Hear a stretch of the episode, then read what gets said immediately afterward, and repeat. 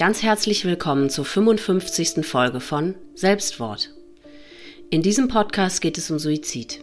Betroffene erzählen ihre Geschichten von ihren Erfahrungen und allem, was mit ihrer jeweiligen Situation einhergeht. Mein Name ist Elisa Roth und ich selbst bin eine Betroffene. Meine Mutter hat sich 2002 das Leben genommen, da war ich 27. Da das Thema Suizid und das darüber reden immer noch ein Tabu ist, kam mir die Idee für diesen Podcast. Denn Betroffene wollen ja reden, sie wollen ihre Geschichten erzählen. Und das sollen sie, laut und deutlich und für alle hörbar. Vor einer Weile habe ich folgende E-Mail erhalten. Liebe Elisa, ich bin erst vor kurzem auf deinen Podcast gestoßen, habe mir inzwischen alle Folgen angehört, immer eine vor dem Aufstehen und eine vor dem Schlafengehen. Das tut mir gut. Ich mag die Empathie, mit der du auf die Menschen eingehst, mit denen du sprichst. Du sagst so viel, was ich auch denke und fühle. Von Außenstehenden fühle ich mich so oft nicht verstanden. Ich bin Beate und habe vor zweieinhalb Jahren meinen besten Freund durch einen Suizid verloren. Unsere Freundschaft war sehr besonders. Kurz nachdem ich ihn kennengelernt hatte, haben wir uns vergeschwistert. Später wirkte mein deutlich älterer Freund auf mich auch wie ein Vater, da ich bei ihm so viel lernte. Mein großer Freund hatte eine große Bedeutung für mich. Wenn er mir gegenüber saß, hatte ich das deutliche Gefühl, meine ganze Welt ist plötzlich heil. Leider dauerte die Freude nur dreieinhalb Jahre, dann bekam er Depressionen, die leider nicht mehr weggingen. Ich begleitete ihn fünfeinhalb Jahre durch seine Depressionen und zwar fast nur per E-Mail. Treffen und Telefonate waren meinem Freund am Anfang noch vereinzelt möglich, später leider aber gar nicht mehr.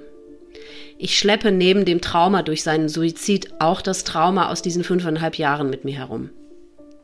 Leider finde ich nur sehr selten Menschen, mit denen ich darüber sprechen kann, und die sind dann auch gleich wieder weg. Insbesondere fehlen mir Menschen, die meinen Freund auch kannten. Seit ein paar Monaten bin ich zu Hause und schreibe die Geschichte auf. Es ist ein therapeutisches Schreiben. Gerne möchte ich meine Geschichte in deinem Podcast erzählen. Ich wünsche mir so sehr Menschen, die mich hören und verstehen. Gerne möchte ich auch die Zuhörer, die nicht selbst betroffen sind, für Verschiedenes sensibilisieren. Liebe Elisa, ich gebe dir mein großes Mitgefühl, da du deine Mutter auf so grausame Art und Weise verloren hast und heute immer noch leidest. Vielleicht ein kleiner Tipp für dich. Kennst du das Buch Die vergessene Generation? Kriegskinder brechen ihr Schweigen von Sabine Bode? Falls nicht, kannst vielleicht auch du da noch ein paar Puzzleteile finden. Es geht darum, dass Traumata vererbt werden. Insofern haben vielleicht deine und meine Geschichte etwas Gemeinsames, obwohl du mit deiner Mutter eine Person verloren hast, zu der du selbstverständlich ganz anders stehst als ich zu meinem Freund. Herzliche Grüße von Beate. Bevor ihr nun aber unser Gespräch hört, möchte ich alle Zuhörer ganz eindringlich bitten, vorab die Folge 0 anzuhören. Denn darin gehe ich auf alle Gefahren, die dieser Podcast mit sich bringt, ein. Und nun hört ihr Beates Geschichte.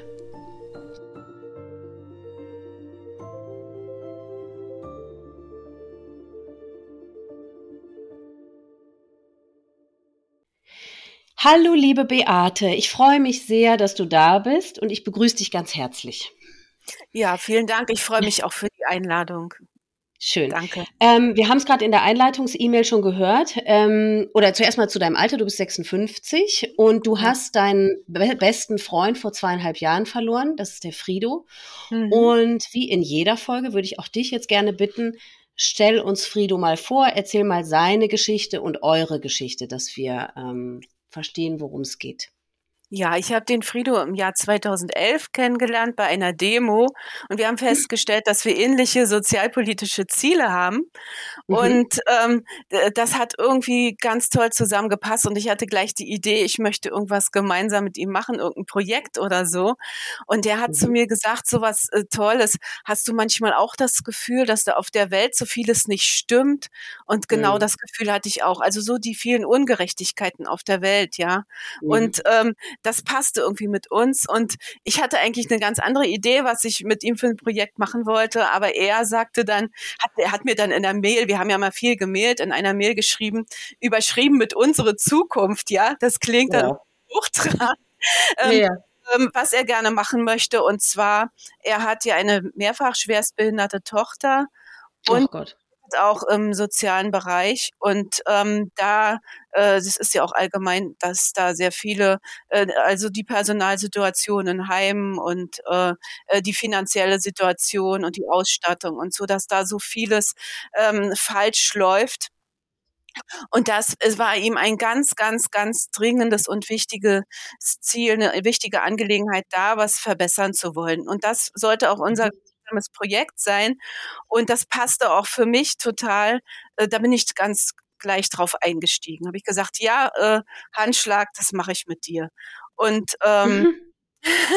äh, mhm. also das war irgendwie, ja, manchmal passen so die Sachen zusammen. Ne? Ich habe ja. mich schon für andere Sachen engagiert und das passte auch zu diesen Sachen, die ich vorher schon gemacht hatte. Mhm. Und dann ähm, äh, der Frido, der hat ja auch eine Frau. Und dann habe ich gesagt, okay, jetzt äh, mache ich hier äh, mit dem Frido ein gemeinsames Projekt, jetzt lade ich die beiden zu uns nach Hause ein, dann können sich alle gleich kennenlernen. Und dann ist das, sind hier klare Verhältnisse geschaffen worden. Und so haben wir es auch gemacht, das war ganz gut. Ähm, das heißt, du hast auch eine eigene Familie, du bist auch verheiratet oder äh, wie, wie Genau, ich habe auch eine, ich habe auch eine Familie, ich habe auch einen Mann und zwei Söhne, die mhm. waren damals ja noch so, äh, na, noch nicht ganz so alt. Heute sind die ähm, 20 und 24 Jahre alt. Okay. Aber das mhm. ist ja nun schon äh, über zehn Jahre her oder elf, ah, zwölf, ja. Mhm. Äh, also da waren sie ja noch ein bisschen kleiner. Mhm. Und, und ähm, äh, du hattest geschrieben, dass er einiges älter äh, war mhm. als du. Ja, alt, ja. Also du warst vor zwölf Jahren warst du 44 und er war ja. wie alt, als du ihn kennst? Er war 58. Ja? Ah ja, okay. Also, so, ähm, ja. also ist er ist 14 Jahre älter als ich, ja, mhm. genau. Und mhm. ähm, ja, also dann hatten wir das äh, alles beschlossen und ich habe auch seine Frau gefragt, ob sie gerne mitmachen möchte in dem Projekt, weil es geht ja auch um ihre Tochter und äh, aber sie wollte da nicht mitmachen. Mhm. Und ähm, okay, war in Ordnung, war alles klar. Ähm, und diese, ähm, wir haben uns auch für diese Sache eingesetzt, aber ähm, unser Mailkontakt war von Anfang an auch sehr vielschichtig. Ich hatte nämlich zu der Zeit meinen Job verloren. Also ich war sehr lange, als die Kinder klein waren, zu Hause und ich hatte mal Schwierigkeiten, wieder in den Job reinzukommen. Ne? Mhm. Und und äh, äh, da hat er mich ja auch unterstützt. Aber äh, auch weil ich den Job gerade verloren hatte, hatte ich viel Zeit und ich habe mich mhm. gleich sehr in dieses Projekt reingekniet. Also ich muss musste mich ja erstmal informieren. Er wusste ja schon viel, aber ich musste mich erstmal informieren. Und dann habe ich ihm ganz viele Mails geschickt und es kamen ganz schnell viele Mails wieder zurück. Also das war so, so, äh, das hat sich so überschlagen. Ne? Also das mhm. plötzlich jemand, mit dem maile ich ganz viel hin und her. Und dann schrieb er mir mhm. auch in diesem Mailverkehr einmal, du nimmst mich so schön ernst. Und da habe ich geantwortet, oh. Spaßvogel, ja. Weil es ist mhm. so lustig. Also er war auch lustig, er hat so viel Scherze gemacht. Und dann schreibt er, du nimmst nimmst mich so schön ernst. Und mir ist jetzt erst hinterher bewusst gewesen, dass es einen ganz ernsten Hintergrund hatte, dass er das mhm. so geschrieben hat, weil ich nämlich glaube, er wurde eben mit seinem Anliegen nicht ernst genommen und er hat sich mhm. einfach total gefreut, da ist jemand gekommen, die unterstützt mich jetzt in, in diesem ja. sehr ernsthaften An, äh, Anliegen. Mhm. Das war eben auch, was uns zusammengeführt hat. Ja, mhm. ähm, Okay, wir haben uns dann einer Initiative auch angeschlossen und wir haben äh, viele Veranstaltungen und Politiker besucht und viele Schreiben gemacht, alles in diesem Sinne. Ähm, mhm. äh, der Frido, der war voll aus dem Häuschen, der hat mich immer wieder angerufen und, und Treffen vorgeschlagen und das kannte ich gar nicht so. Also andere Projekte, wo ich vorher äh, mich beteiligt hatte, das habe ich auch vieles per E-Mail gemacht, aber er musste sich immer wieder treffen und okay. anrufen. Und ich glaube, ich bin ihm wie die gute Fee im Märchen erschienen, weil ich oh, da mh. sein Projekt mitgemacht habe. Ja, und, weil seine Frau hat es ja offensichtlich nicht so unterstützt. Ne? Insofern, ja. wenn man da so alleine auf weiter Flur ist, dann tut es ja, ja, wahnsinnig gut, wenn man da so einen Gleichgesinnten ja. äh, dann plötzlich trifft. Das kann ich gut verstehen. Ja, man muss mhm. mal auch sagen, dass es ihr ja, dass es ja für sie auch nicht einfach war, äh, denn wenn man so ein schweres behindertes Kind, was ja inzwischen auch erwachsen war, schon lange da, auch zu der Zeit äh, hat und da vieles immer nicht funktioniert und man sich dafür einsetzen muss und dafür ganz direkt für im aktuellen Fall und wie ich ja jetzt auch auch erfahren hat, eben auch einen kranken Mann hat, was ich da ja nicht wusste, äh, dann Aha. ist es ja auch nicht so einfach. Ne? Also nee, äh, da ist es ihr auch alles zu viel gewesen. Also das habe ja, ich auch schon verstanden von der Sache her. Mhm. Sich so gesagt hat, nee, also bitte, lass mich jetzt damit auch noch in Ruhe. Ja, ja, ja. ja. ähm, hm. ja. Also der Frido, der war sehr übermütig, der war lebhaft und hat gescherzt. Der hat gerne viel tiefgründigen Unsinn erzählt. Und wir mhm. haben uns getroffen meistens bei ihm zu Hause oder in der Gaststätte, äh, weil mhm. bei uns zu Hause war es immer laut und unordentlich und ungemütlich und das unsere Ungemütlichkeit, das konnte er nicht ab.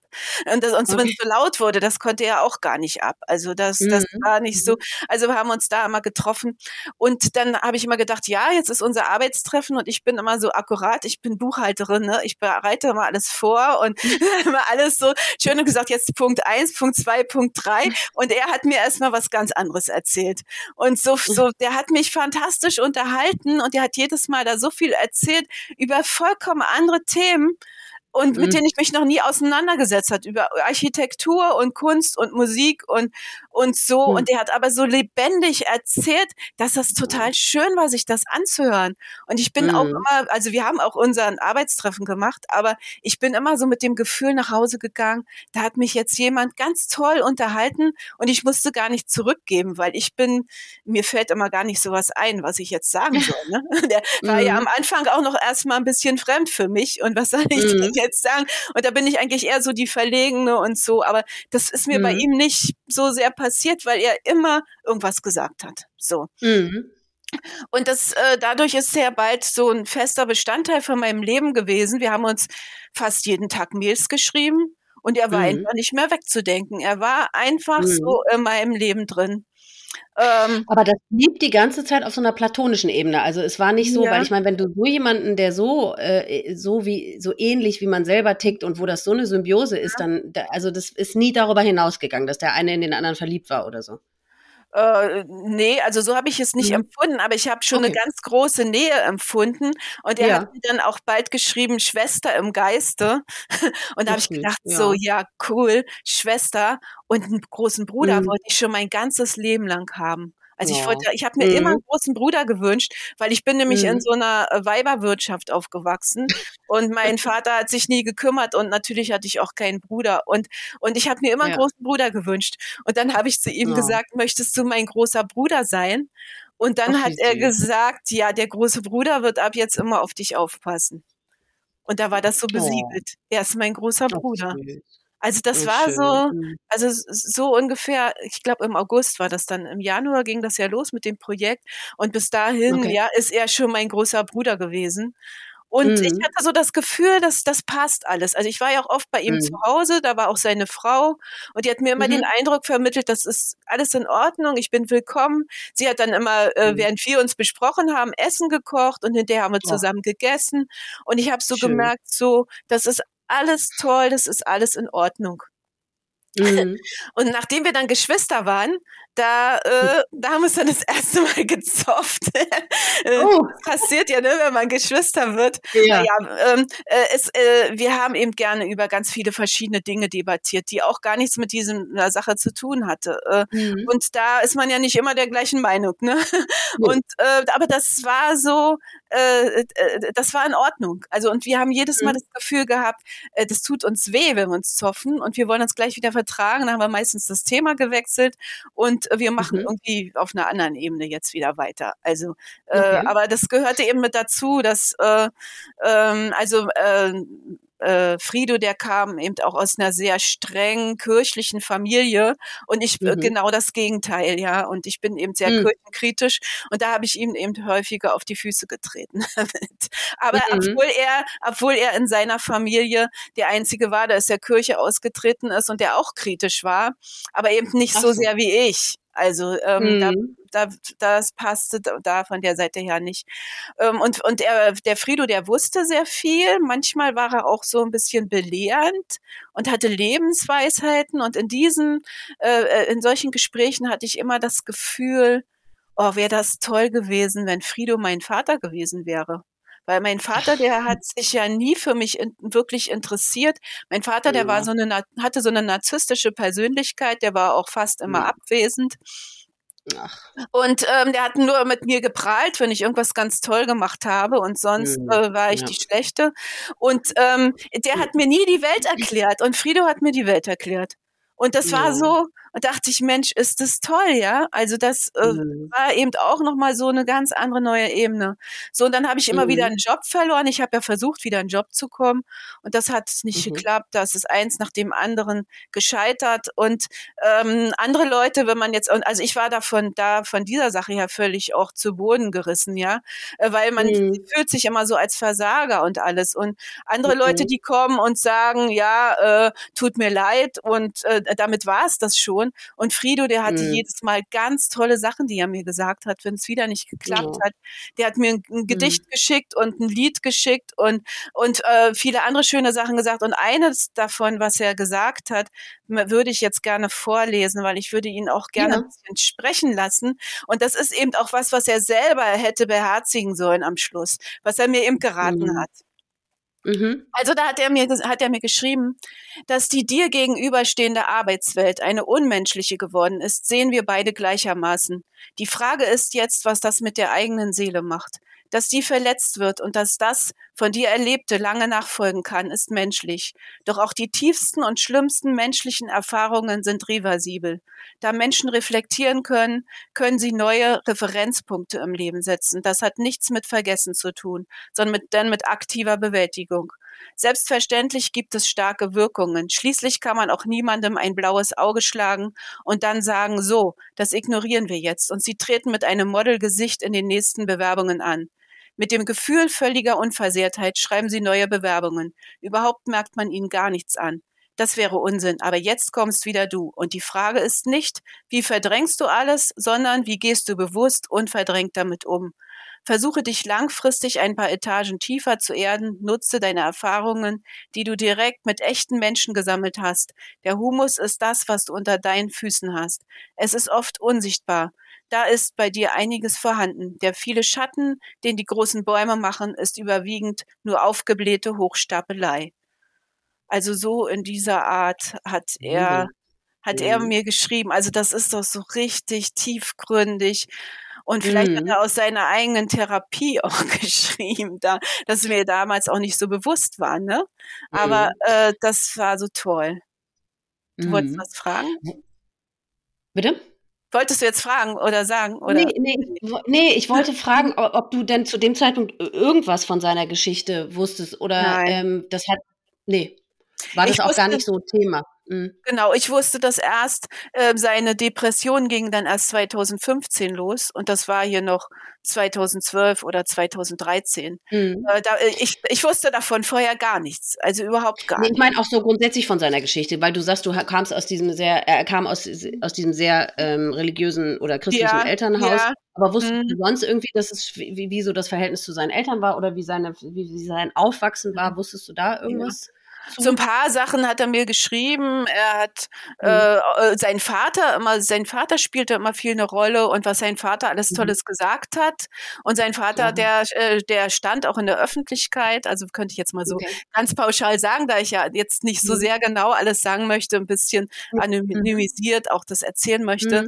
Der stand eben in der Öffentlichkeit, der hatte äh, irgendwie ein großes Gewicht und wahrscheinlich das Sagen in der Familie gehabt. Und, und äh, äh ich denke mal, er hat auch ein bisschen im Schatten seines Vaters gestanden. Äh, mhm. Äh, er hat ihn sehr bewundert. Es kamen ihm immer wieder Sachen, die sein Vater gesagt hat. Also mhm. ähm, das, äh, das ist mir sehr, das ist mir sehr aufgefallen. Ähm, mhm. Aber okay, man kann ja auch, man darf ja auch stolz sein, äh, wenn sein Vater was Gutes gesagt hat. Und äh, das ja, war genau. jetzt für mich nicht ein Hinweis darauf, dass er eben äh, Depressionen hat und dass irgendwas ganz nee. Schlimmes mit ihm sein kann. Mhm. So, also nee, ich genau, hatte, genau.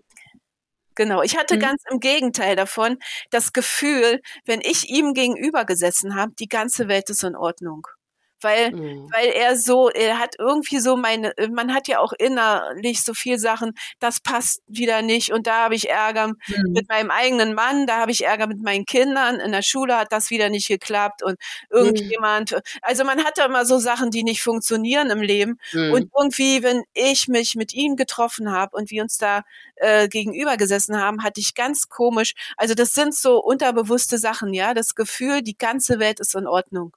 Und mm. das ist so komisch, dass genau er das ausgestrahlt hat, wo für ihn die Welt ja überhaupt nicht in Ordnung war. Also das ist so. Ja, aber vielleicht hat er sich in den Momenten mit dir genauso gefühlt. Ne? Das ist ja, wenn du so ja. eine Art, ich hm. weiß nicht, wie man es nennen soll, äh, hm. äh, vielleicht ist es ein bisschen profan, aber so Seelenverwandtschaft oder so. Hm. Und weißt du, wenn es ihm eh nicht gut ging, dann hat er sicherlich diese Momente genauso genossen, ne? Äh, ja. Äh, wie du, wie es, dem wird es ja ähnlich gegangen sein wie dir. Ja.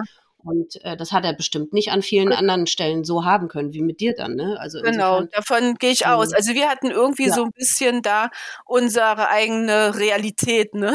Ja. Er, sprach, er sprach ja immer, Reali Realität gibt es nicht nur zwischen Menschen. Und naja, er hat ja sehr viele tiefgründige Sachen immer gesagt. Äh, und da mhm. war irgendwie so unsere Realität. Und ich glaube auch, dass es ihm gut getan hat. Und sonst hätte man das ja, hätte ich das ja auch gemerkt und sonst hätte, ja. äh, sonst hätte er den Kontakt abgebrochen oder so. Also ja, sonst hätte das ja gar nicht so funktioniert. Mhm. Ja, eben. Mhm. Sonst hättest du das ja auch nicht so wahrgenommen, wie du es ja. wahrgenommen hast. Ne? Deswegen, mh, ja. Mhm. Er hat mir dann. Schön. Das heißt, wie lange? Hm? Äh, ja, er, er hat mir dann auch viel Musik geschickt. Also er liebt ja Musik über alles und oh. er musste unbedingt seine Musik teilen und das ist immer so, äh, da, der jetzt schickt der Frido mir auch noch Musik und Musik ist ja auch so was Emotionales, ne? Und ja. äh, ja, findest du das schön und so und und äh, äh, äh das hat äh, also das ist mir auch ganz oft seine Musik so, die fand ich auch so toll und und mhm. äh, ja, das hat glaube ich auch eine emotionale Verbindung zwischen uns geschafft. Also auch die mhm. Musik, die er mir immer geschickt hat. So, dann mhm. haben wir uns über verschiedene Lebensfragen unterhalten. Politik, Sinn des Lebens, Organspende und zum Beispiel auch über das Thema Sterbehilfe, was womit Ach. ich mich vorher, ja, was jetzt ja doch ein bisschen da was da auch mit zu tun hat, wo ich mich vorher mhm. schon mit beschäftigt hatte. Ich sage ja, ich habe mich mhm. vorher auch schon für, mit einigen Sachen beschäftigt und Sterbehilfe ist eben sowas auch wieder, ich war ja sehr oder bin ja sehr kirchenkritisch und das ist eben was, was die Kirche ablehnt. Deswegen habe ich mhm. mich damit beschäftigt ja. und, ähm, und hatte eben auch meine oder habe meine Position dazu. Also meine Position ist schon, wenn es Menschen sehr, sehr, sehr schlecht, irreversibel schlecht geht und die das immer wieder mhm. sagen, dass, äh, dass die auch in ganz bestimmten eingeengten Fällen das Recht haben sollten, Sterbehilfe zu bekommen. Das ist so meine Absolut. Position. Und Absolut, da hatte. Ja, ja, ja, also das finde ich, also es gibt es gibt Situationen, wo ich das in Ordnung finde. Und äh, ja. er hatte aber eine ganz andere eine ganz andere Meinung dazu und da möchte ich ihm Ach. möchte auch seine Meinung dazu vorlesen. Also er hat gesagt, mhm selbstbestimmtes Sterben, wie es aktuell von manchen in die Öffentlichkeit getragen wird, suggeriert eine gewaltige ethische Erlösung der Menschheit vor der Angst möglicher qualvoller Sterbeprozesse. Als private Äußerung Einzelner ist das voll verständlich. Als Erlösungsglaube ist das dagegen furchtbar. Dieser Glaube bedient nur die Schwäch nur die Sichtweise des starken Menschen, der entweder vorausschauend oder in Endmomenten selbstbestimmt sei. Ich finde selbstbestimmtes Leben besser. Also er sagt hm. sozusagen, der schwache Mensch ist in Endmomenten nicht selbstbestimmt. Ne, das hat er da auch mhm. in diesem, mit diesem Satz zum Ausdruck gebracht. Und ähm, das sehe ich eben auch für ihn. Und, und ich lese das auch deswegen vor, weil aus seiner Familie dann kam, ja, er wollte es ja so. Und ich kann mich mit diesem, mhm. er wollte es ja so, kann ich mich nicht äh, anfreunden. Und ich, ich habe jetzt auch, also der äh, Deutsche Ethikrat hat ja dazu ein Heftchen rausgebracht. Und, und äh, da steht sehr viel zur Selbstbestimmung und so drin. Und ähm, das ist meistens bei depressiven Menschen nicht der Fall. Die haben nämlich so eine Welle. Also mal sagen sie ja, ich möchte nicht mehr leben und dann sagen sie doch, ich möchte wieder leben und dann sind sie wieder oben und dann sind sie wieder unten auf der Welle. Mhm. Also die sind ambivalent, die sind nicht fest entschieden, dass sie das wollen. Also in den allermeisten Fällen ist es jedenfalls so. Ich ne? finde auch immer wichtig dabei zu betonen, ehrlich gesagt, weil, mhm. also erstmal dieses äh, Wort Freitod, was ja auch viele benutzen, mhm. finde ich das Allerschlimmste und das, das finde ich einfach eine Katastrophe so. Und mhm. ich finde, ähm, das macht einen riesen Unterschied, äh, wie man das betrachtet, nämlich in meinen Augen wollen die nicht tot sein gerne, sondern die wollen nicht das Leben mehr leben. Also die, die, äh, äh ich finde, das ist ein Riesenunterschied. Also ja. Äh, ja, und ich denke auch, dass das überhaupt nicht frei, eine freie Entscheidung ist, sondern das ist halt ja. einzig und allein gesteuert von der, also in, in vielen Fällen, sagen wir es mal so, man kann das ja nicht so Es gibt auch bestimmt Fälle, wo es, eben, wo es wirklich frei ist. Das, äh, ich ja. glaube, es gibt diese Fälle. Aber in den allermeisten Menschen äh, äh, Situationen, gerade bei Depressionen, ist es genau. eben nicht der Fall. Ja, Ganz und genau. ich beschäftige mich eben sehr intensiv damit. Also ich habe auch ja. das genau alles gelesen, was der Ethikrat dazu geschrieben hat. Ja. Und, und eben, wir haben eben auch auf, auf solcher Ebene unsere Diskussion geführt. Und deswegen kann ich mhm. mich immer sehr gut äh, daran erinnern, was Frido hierzu und was er dazu gesagt hat. Mhm. So. Mhm. Aber gut, ja. das war jetzt am Rande, äh, weil wir, ich eben gesagt habe, wir haben über solche Themen gesprochen. Und deswegen mhm. spürt mir auch immer wieder durch den Kopf, er hat doch das gesagt und er hat doch das gesagt. Und trotzdem mhm. ist es so gekommen. Und, und äh, das, das macht mich irgendwie jetzt auch zusätzlich fertig, obwohl ich es gut finde, dass wir über das alles gesprochen haben. Ja. So, jetzt mhm würde ich aber zu dem Projekt zurückkommen. Wir hatten ja unser Projekt und da sollte es ja mhm. darum gehen, es für äh, gerade für die allerschwerst behinderten Menschen äh, irgendwas zu verbessern. Mhm. Und das haben wir ja auch so zwischen 2012 und Anfang 2015 gemacht. Aber mit zunehmendem Voranschreiten wurde Frido immer unzufriedener. Also ähm, er war mit mhm. vielen Sachen, also wir haben uns ja äh, auch mit anderen aktiven Menschen getroffen und er hat auch da nicht immer die richtige Unterstützung gesehen. Und ich mhm. würde jetzt gerne, wenn ich es nochmal darf, nochmal was von ihm vorlesen, was ja. er da gesagt hat, weil ich finde, das ist, das macht auch sehr viel aus und es, es ist auf jeden Fall mit ein Grund dafür, dass er so geendet gegründet hat. Äh, ja. Einer von mehreren Gründen ist es. Aber ja. ähm, es ist eben äh, vielleicht, um das auch nochmal deutlich zu machen. Also er hat zum mhm. Beispiel geschrieben, inzwischen ist aus der beim Staat angesiedelten Stelle des Fallmanagements, welche im Sinne der einzelnen behinderten Menschen auch ihre finanziellen Ansprüche sichern soll der Kettenhund geworden, der alles wegbeißt, was über Minimalansprüche hinausgeht. Außerdem sagte er, noch nie gab es so viele Symposien, politische Veranstaltungen, soziale Initiativen und veröffentlichte Daten und noch nie gab es eine so unaufhaltsame Dynamik des Neoliberalismus zur anhaltenden Verschlechterung der Lebensverhältnisse der Schwächeren.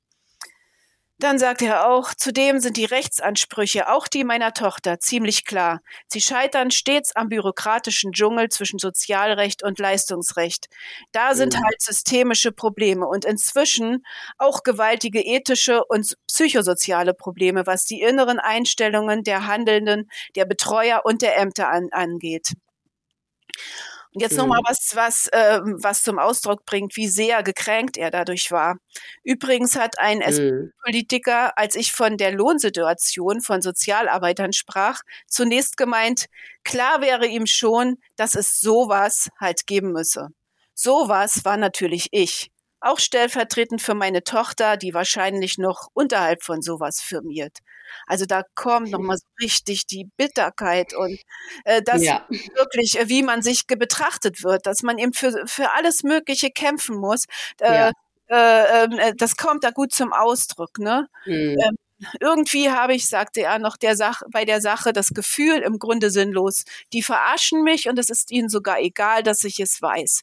Wenig Erfolg ist für mich okay, null Erfolg ist aber null und ich muss sehen, dass ich meine Kräfte zusammenhalte. Das mhm. den Satz habe ich da ja noch nicht so richtig verstanden, aber jetzt lese ich das eben.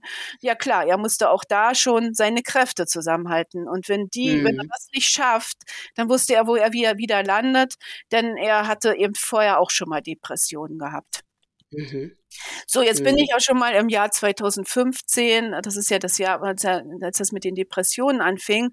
Und da hatte okay. Frido äh, mehrere ähm, ähm, Sachen zu überwinden, die ihn auch gestresst haben. Also er hat seine Wohnung zum mhm. Beispiel gekauft, nicht weil er das wollte oder weil er sein Geld anlegen wollte, sondern weil er privatisiert wurde und er Angst hatte, dass er mhm. seine Wohnung verliert. Deswegen hat er die gekauft. Und da habe ich ihn auch bei unterstützt. Aber es hat ihn, ich habe gemerkt, auch als das dann, und das war gerade ein guter hoher Zinssatz da schon und gesagt, das ist alles toll und du hast alles richtig gemacht und das hat ihn trotzdem belastet. Das habe ich gemerkt.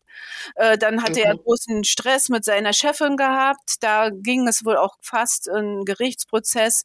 Äh, ähm, was genau oh. war, weiß ich nicht, aber das ist, das hat er so äh, so äh, nebenbei angedeutet, dass da wirklich ein sehr mhm. großer Chef war, äh, ein sehr großer Stress war und seine mhm. Tochter bekam wichtige Hilfsmittel nicht. Also das hat ihn auch sehr Ach. doll gestresst, äh, kurz vor der Zeit, äh, bevor er wieder Depressionen bekommen hat. Also es sind ja alles so äh, mit dem Stress, ne, den hat man so in sich drin und und wenn dann noch eins mhm. dazu kommt und noch eins dazu kommt, noch, irgendwann ist das Maß ja. übertroffen, dann kann man nicht mehr. Ja. So und ja. Ähm, jetzt erinnere ich mich an, an unseren letzten Tag, den ich, den ich noch in schöner Erinnerung habe, jedenfalls am Anfang. Wir sind ja immer nach Hannover gefahren zu der Initiative, an der wir teilgenommen haben. Und auf dem Hinweg sind wir mit dem Zug unterwegs gewesen und da waren alle Plätze besetzt. Also es gab jedenfalls keine Zweier mehr. Und dann ist mhm. mit mir in Speisewagen, weil er wollte ja sitzen, also sitzen musste er. Und dann haben wir in Speisewagen gesessen und wir haben uns beide was bestellt. Und ich kann mich erinnern, dass er mit der Kellnerin gescherzt hat. Also der hat so mit der Kellnerin gescherzt, dass, äh, mhm. dass wir alle drei zusammen gelacht haben. Also er war mhm. wirklich in einer richtig guten Stimmung an dem Anfang von diesem Tag. Und das war auch so, so war er einfach, ne? Das war so sein, also mhm. also so, so habe ich ihn erlebt, dass er eben auch überall gescherzt hat und irgendwie allem Kontakt zu vielen Menschen aufgenommen hat. Und das war eben mhm. sein, äh, sein Charakter, bevor er Depression bekam.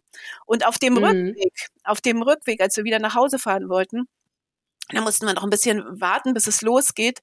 Und äh, dann haben wir uns wieder in irgendein Café gesetzt und da sagte er auf einmal zu mir, du, ich habe so Kopfschmerzen, mir geht es so schlecht.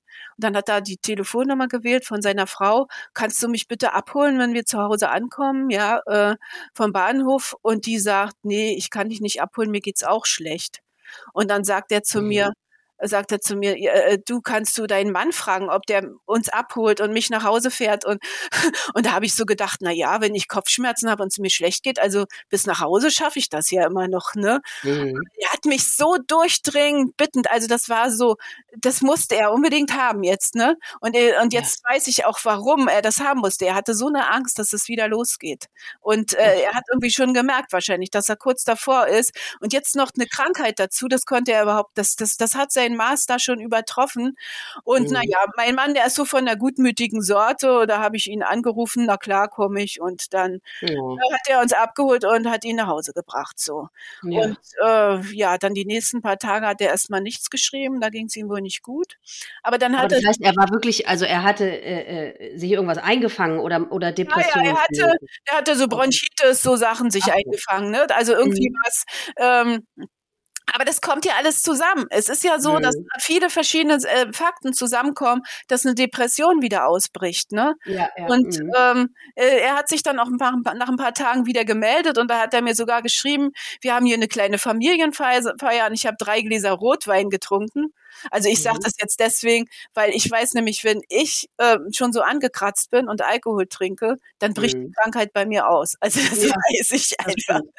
Ja, also ich weiß, wenn ich angekratzt bin, bloß keinen Alkohol trinken. Mhm. Aber okay, gut. Und danach brach wirklich die Krankheit bei ihm aus. Und das, mhm. hat Wochen gedauert und das war, wurde immer schlimmer und noch schlimmer. Ach. Er hat dann auch einmal geschrieben, ich glaube, äh, also wie ich, das, ich bin hier kurz vor der Lungenentzündung. Und das hat dann so sechs Wochen oder so gedauert. Und das war sein Aus. Also äh, das hat alles zusammen dafür beigetragen, dass er, dass bei ihm die Depressionen wieder ausgebrochen sind. Und ich wusste ja mhm. bis zu dem Zeitpunkt gar nichts davon. Und ich habe mich dann nur gewundert, er hat gar nicht mehr geschrieben. Also es war ungewöhnlich bei uns. Wir haben ja so viel mhm. her und der, der meldet sich einfach nicht mehr. Und dann habe ich natürlich angerufen bei ihm. Und dann war seine Frau am Telefon und hat gesagt, äh, wusstest du denn gar nicht, dass er Depressionen hat? Und der ist, ist jetzt so schlimm und der ist jetzt damit im Krankenhaus. Ach. Ja, also so, so war das. Ähm, Und ich konnte mir Depression zu dem Zeitpunkt noch gar nicht so sehr vorstellen. Also man sagt das ja auch, ja, ich bin heute ein bisschen depressiv, ne? Ja, eben. Gut. Also äh, ähm, ja, der ist mal depressiv, aber dass das eine Krankheit ist, womit man auch ins Krankenhaus kommt und was richtig ja. schlimm ist, das habe ich überhaupt gar nicht gewusst.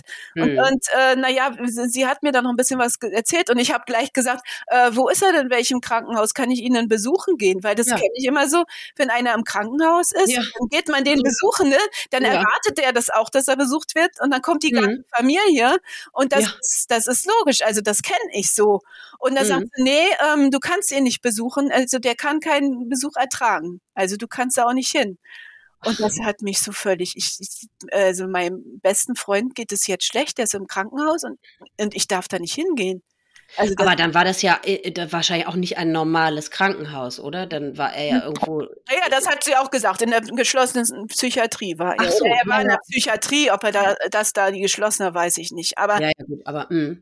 Hm. Das, hat, das hat sie da schon auch gesagt. Ne? Naja, Aha. okay, dass die Psychiatrie irgendwie eine Station vom Krankenhaus ist, das hatte ich schon mhm. mal gehört. Also, äh, mhm. äh, okay, da ist er jetzt. Aber, und ich darf da nicht hin. Und er meldet sich nicht, er antwortet nicht. Also es war für mich ganz schwer auszuhalten. Ja. Weil Frido war eben schon zu dem Zeitpunkt für mich irgendwie eine Person, die zu meinem Leben dazu gehörte. Und er mhm. war mein Bruder und er ist auch weiterhin mein Bruder. Und ähm, äh, für mich war das ganz wichtig. So, jetzt konnte ich aber nur nicht jeden Tag die Frau anrufen und ihr noch auf die Nerven drücken. Mhm. Also da habe ich dann vielleicht nach einer Woche mal wieder angerufen. Ne? Mhm. Dann musste ich mich jetzt erstmal selbst informieren. Dann habe ich gegoogelt und habe mir Bücher gekauft zu Depression. Ach um überhaupt mal zu verstehen, worum es geht. Mhm. Und äh, ich bin auch so veranlagt. Immer wenn irgendein Thema ist, ich muss mir dazu Bücher kaufen. Mhm. Und mhm. ähm, äh, jedenfalls habe ich dann auch gelesen, äh, wenn man äh, Menschen, die Depressionen haben, irgendwie so und so viel Prozent davon äh, enden im Suizid. Ach. Und, also da dachte ich, mhm. Äh, äh, ja zwei Prozent oder sowas da gestanden hat. Ich weiß nicht, jedenfalls war das für mich eigentlich, die Zahl kam mir irgendwie klein vor, dachte ich, na ja, okay. dazu wird ja nur mein Freund nicht gehören und außerdem, außerdem, also von meiner Seite, ich ich habe mir ganz, ganz fest an dem Moment vorgenommen, dass ich alles dafür tun werde, dass er wieder gesund wird, auf was ja. ich von meiner Seite her machen kann. Äh, mhm. ich werde wirklich alles machen und ich werde mich so informieren und ich werde herausfinden, wie ich ihm helfen werde. Und äh, das, das war sofort für mich klar. Also ein mhm. Mensch, der einem wichtig ist, da muss man, äh, das, da gibt's ja gar nicht, gar keinen anderen Weg, als so okay. vorzugehen. So. Mhm. Und ähm, Gut, dann, dann habe ich versucht, ihn irgendwie wieder zu erreichen. Dann habe ich ihm Musik gesendet. Habe ich immer so geguckt, was ist so traurige Musik? Das passt ja bestimmt zur Depression. Und dann habe ich ihm immer jeden Tag irgendeinen Link zu einer traurigen Musik geschickt. Das heißt, okay, also so rum war er für dich erreichbar. Du hattest eine E-Mail oder, oder, wusstest du überhaupt, dass er die E-Mails abruft? Oder, äh, ja, ich wusste es nicht ganz. Also ich okay. wusste, er ist im Krankenhaus mhm. und ähm, seine Frau hat auch gesagt, er hat das Notebook dabei, aber er mhm. hat nicht immer Internet und so. Ähm, also ich war mir nicht nicht sicher, ob er das immer jeden Tag, ob er da auch reinguckt, wenn man jetzt so Depressionen hat, ob man dann da mhm. auch jeden Tag wieder drauf guckt. Vielleicht ja auch nicht, ne? Mhm. Ähm, aber ich habe gedacht, so, ich mache das jetzt. Ich schicke ihm jeden Tag irgendwas. Und mhm. irgendwann hat er sich dann auch wirklich wieder gemeldet. Oh. Und dann schrieb er mir, du bist mir wichtig. Oh. Da dachte ich so, ja, also das ist richtig, was ich jetzt hier gemacht habe. Ne? Das mhm. weiter. Und dann habe ich auch wieder versucht, mit ihnen in Kommunikation zu treten. dann sagte er mir auch nochmal was anderes Schönes. Du bist mein Fenster zur Wirklichkeit. Also irgendwie, Ach. er sitzt da so im Dunkeln und ich ja. Schreibe ihm wieder. Und dann, es hat mir immer so Auftrieb gegeben. Und ja, das, ich mache so weiter. ne? Und mhm. ich habe immer versucht, ihn irgendwie wieder ranzukriegen. Und er, es war ein bisschen schwierig, äh, aber irgendwie nach drei Monaten, nach drei Monaten konnten wir uns sogar wieder treffen. Wir da war er aber immer noch da stationiert. Ja, nein, nein, er, er ist dann nach einem, nach einem Monat ist er wieder rausgekommen. Ach so. so ungefähr, ne? Dann war er wieder zu Hause, hat aber geschrieben, ja, mir geht's ja immer noch so schlecht und nee, ich kann mich nicht treffen und, und es geht alles nicht. Und dann, äh, wo wir uns so vorher so alle zwei Wochen gesehen haben. Ja.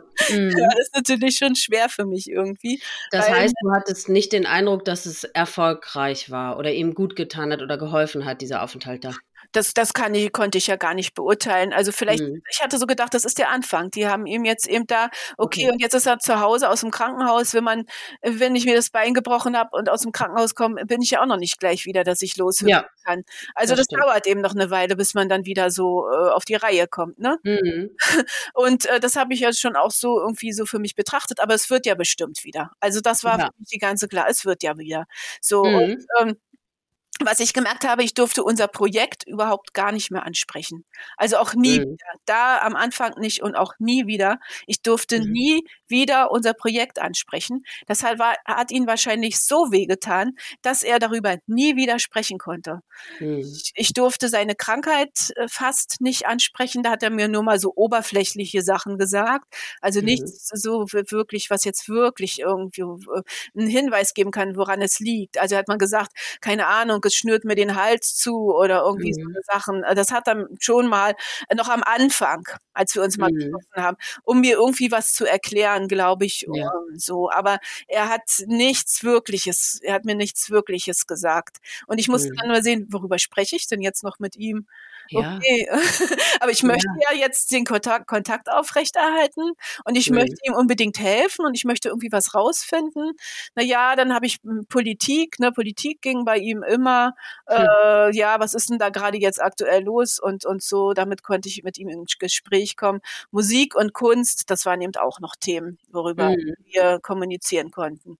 Mhm. Und ähm, ja, dann äh, habe ich auch mal weiter Bücher gelesen und dachte, was hat er denn? Was hat er denn? Er will mhm. mir nicht sagen, aber was hat er denn? Dann ist mir so eingefallen, ja, er ist hochsensibel, ne? Ich habe auch manchmal mhm. Seeismograph zu ihm gesagt, also weil er irgendwie alles mitgekriegt hat. Er hat alles mit, ja. auch mit mir irgendwas war, hat er aber sofort gewusst. Ich stand in der Tür und er hat gesagt, Mensch, siehst du heute gut aus. Und ich habe gewusst, das ist wirklich ein Tag gewesen, da ging es mir wirklich richtig, richtig gut. Und das war das mhm. einzige Mal, wo er zu mir gesagt hat, siehst du heute gut aus.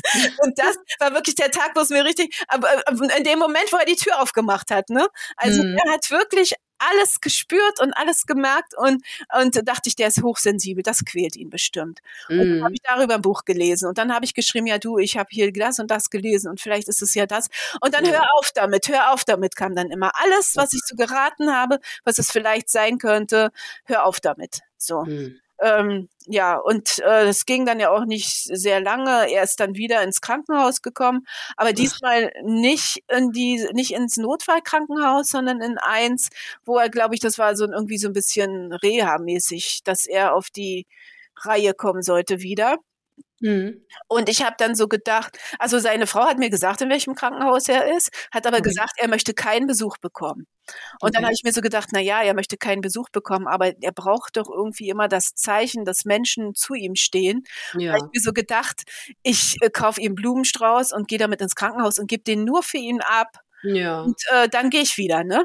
Mhm. Und dann bin ich da ins Krankenhaus gegangen mit dem Blumenstrauß und dann habe ich ihn schon gesehen durch so eine Glasscheibe. Und er hat aber seinen Rücken mir zugewandt. Dann habe ich mich da schnell vorbeigeschlichen in das Schwesternzimmer und habe gesagt, ich möchte den Blumenstrauß abgeben, aber Friedo möchte keinen Besuch haben.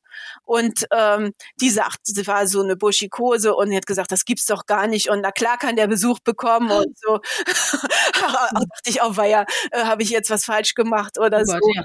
Und dann hat sie ihn hergeholt und gesagt, hier, da in dieses Zimmer, da können Sie reingehen. Und äh, Frido sah wirklich ganz schlimm aus. Der sah so schlimm aus. Ich habe noch nie so ein Gesicht gesehen. Der war voll, sah so verheult aus. Und äh, weil er mir ja auch immer so äh, mit Kunst kam er ja auch immer so viel und, und, und guck mal dieses Bild und wie findest du dieses Bild und wie findest du mhm. dieses Bild? Da hatte er mir mal geschickt, der Schrei von ja. wie ist das? Und so sah er aus. So wie auf diesem Bild ungefähr. So sah er aus. Also ganz, ja. ganz schlimm.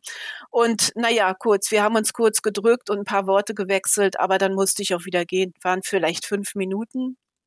Mhm. Aber gut, ich glaube trotzdem, dass es gut war, dass ich da war. Ja. Und der war, hat nicht gesagt, dass, äh, du solltest doch nicht kommen oder so. Das nee.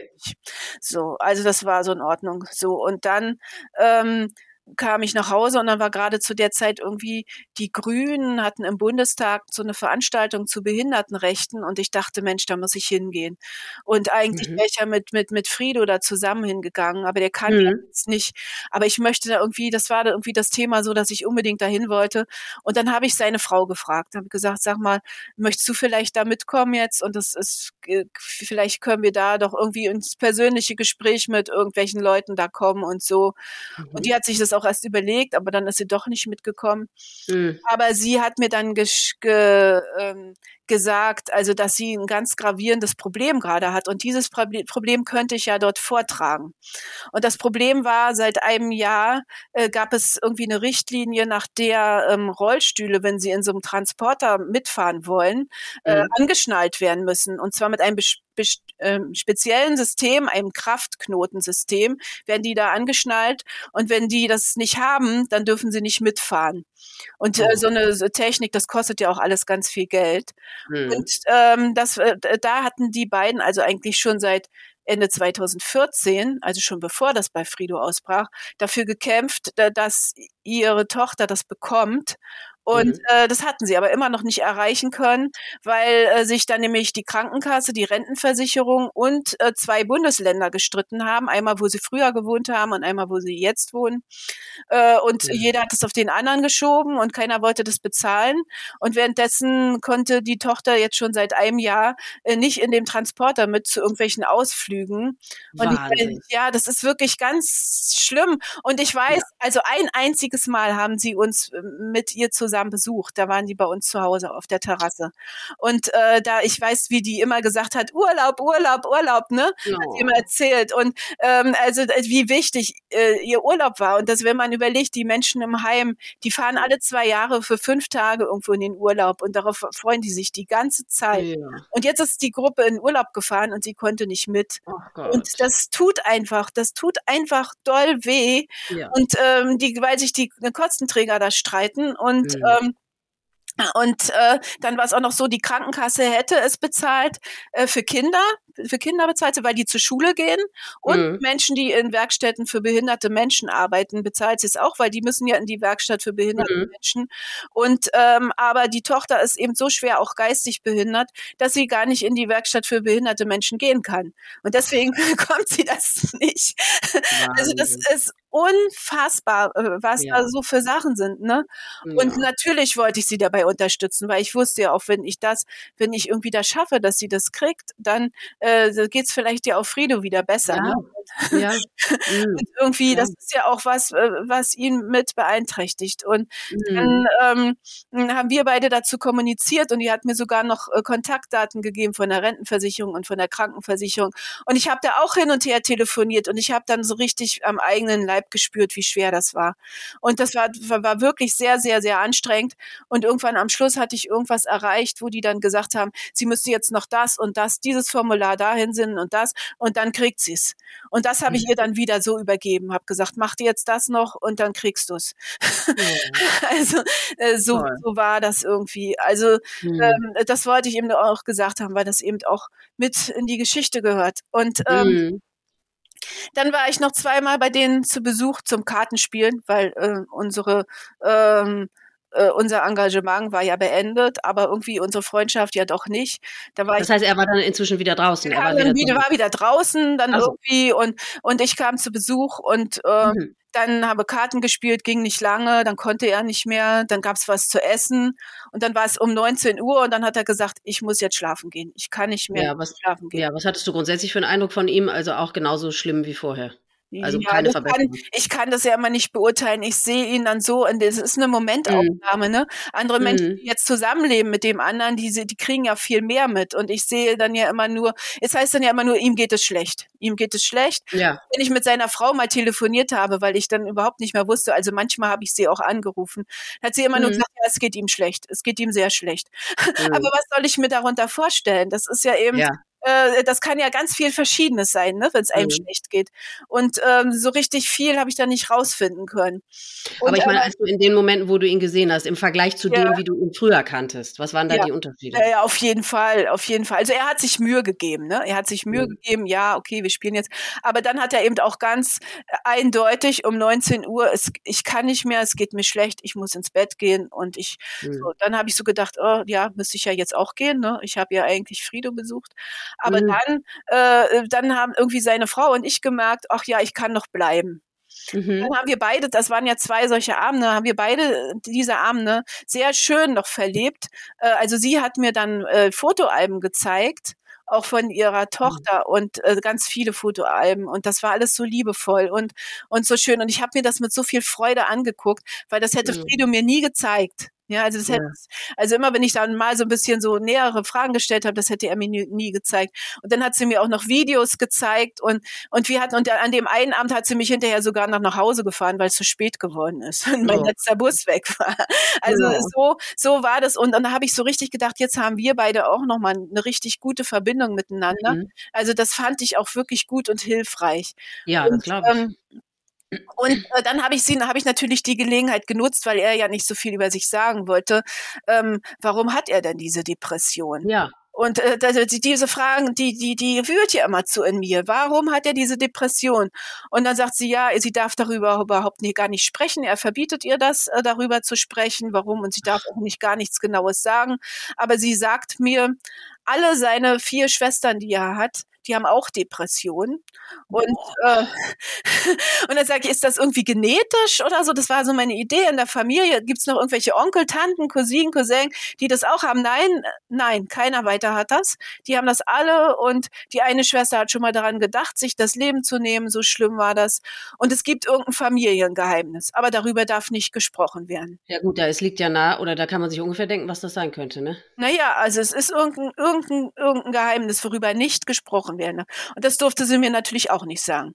So, ich wusste natürlich, ja, okay, gut, also da ist, hat er Depressionen, weil dann Familiengeheimnis ist. Okay, und weil ja diese, diese ganze Sorgen um die Tochter, dass die ich mitbekommen habe, das ist auch ein Grund dafür. Das war mir ja irgendwie auch klar, ne? So, mhm. ähm, gut, das war das, was ich wusste und ich habe mich ja dann auch damit zufrieden gegeben, weil ich so gedacht habe, ähm, naja, er wird ja wieder gesund und dann ist es ja auch in Ordnung und äh, dann muss ich das ja auch nicht wissen und das ist eben der, der ein Geheimnis und das muss ich eben dann auch nicht wissen. So. Mhm. Ähm, so, dann ging das ja immer weiter. Äh, dann war Ende 2017 schon, also ich kann ja nicht alles erzählen von mhm. Jahren. Äh, und ähm, da war ich das letzte Mal bei denen zu Besuch ähm, das war am zweiten Weihnachtsfeiertag. Wir haben uns ein Musical angeguckt auf Video. Das war immer gut. Das hat, das mochte Frido gerne. Er, ich, er hat mich dann oft eingeladen, einen Film anzugucken, weil dann war jemand da. Ne? Es war irgendwie mhm. jemand zu Besuch. Das war gut. Er hatte seinen sozialen Kontakt, aber er musste nicht so viel sagen. Wir ja. haben, haben, den Film geguckt. Also ich glaube, dass das war irgendwie eine gute Konstellation für ihn und das habe ich dann auch so mitgemacht. Also wir haben mhm. häufiger Filme angeguckt, dann haben wir noch ein bisschen gesprochen und vielleicht noch was gegessen und dann bin ich wieder wieder gegangen. Mhm. Also da hat mir eben dieses Musical angeguckt und ähm, da weiß ich noch, also das war ja der letzte Mal, das letzte Tag, als ich bei denen in der Wohnung war. Äh, ich, ich, weiß noch genau, wo er gestanden hat und wo sie gestanden hat äh, und dass wir uns noch alle gedrückt haben und dass wir gesagt haben, das war ja so ein schöner Abend, das machen wir bald wieder. Also mhm. so, das war die Verabschiedung da. Mhm. Dann war das ganze Jahr 2018, da hat er sich fast gar nicht gemeldet. Also ich habe überhaupt keine Reaktion von ihm. Also ein bisschen, manchmal ganz wenig, ne? Mhm. Aber irgendwie war das ganze Jahr davon geprägt und ich habe immer gedacht, so, er soll merken, äh, seine Freundschaft bricht nicht ab, äh, mhm. nur weil er nicht reagiert. Ich habe ihm weiterhin, ja. sagen wir ja nicht jeden Tag, vielleicht alle zwei oder drei Tage irgendwas geschrieben, auch mhm. mal Musik geschickt oder was ich erlebt habe oder ja. jetzt wieder dieses politische Thema oder jenes, irgendwas oder ich habe hier dieses schöne Bild gefunden im Internet, wie findest du das?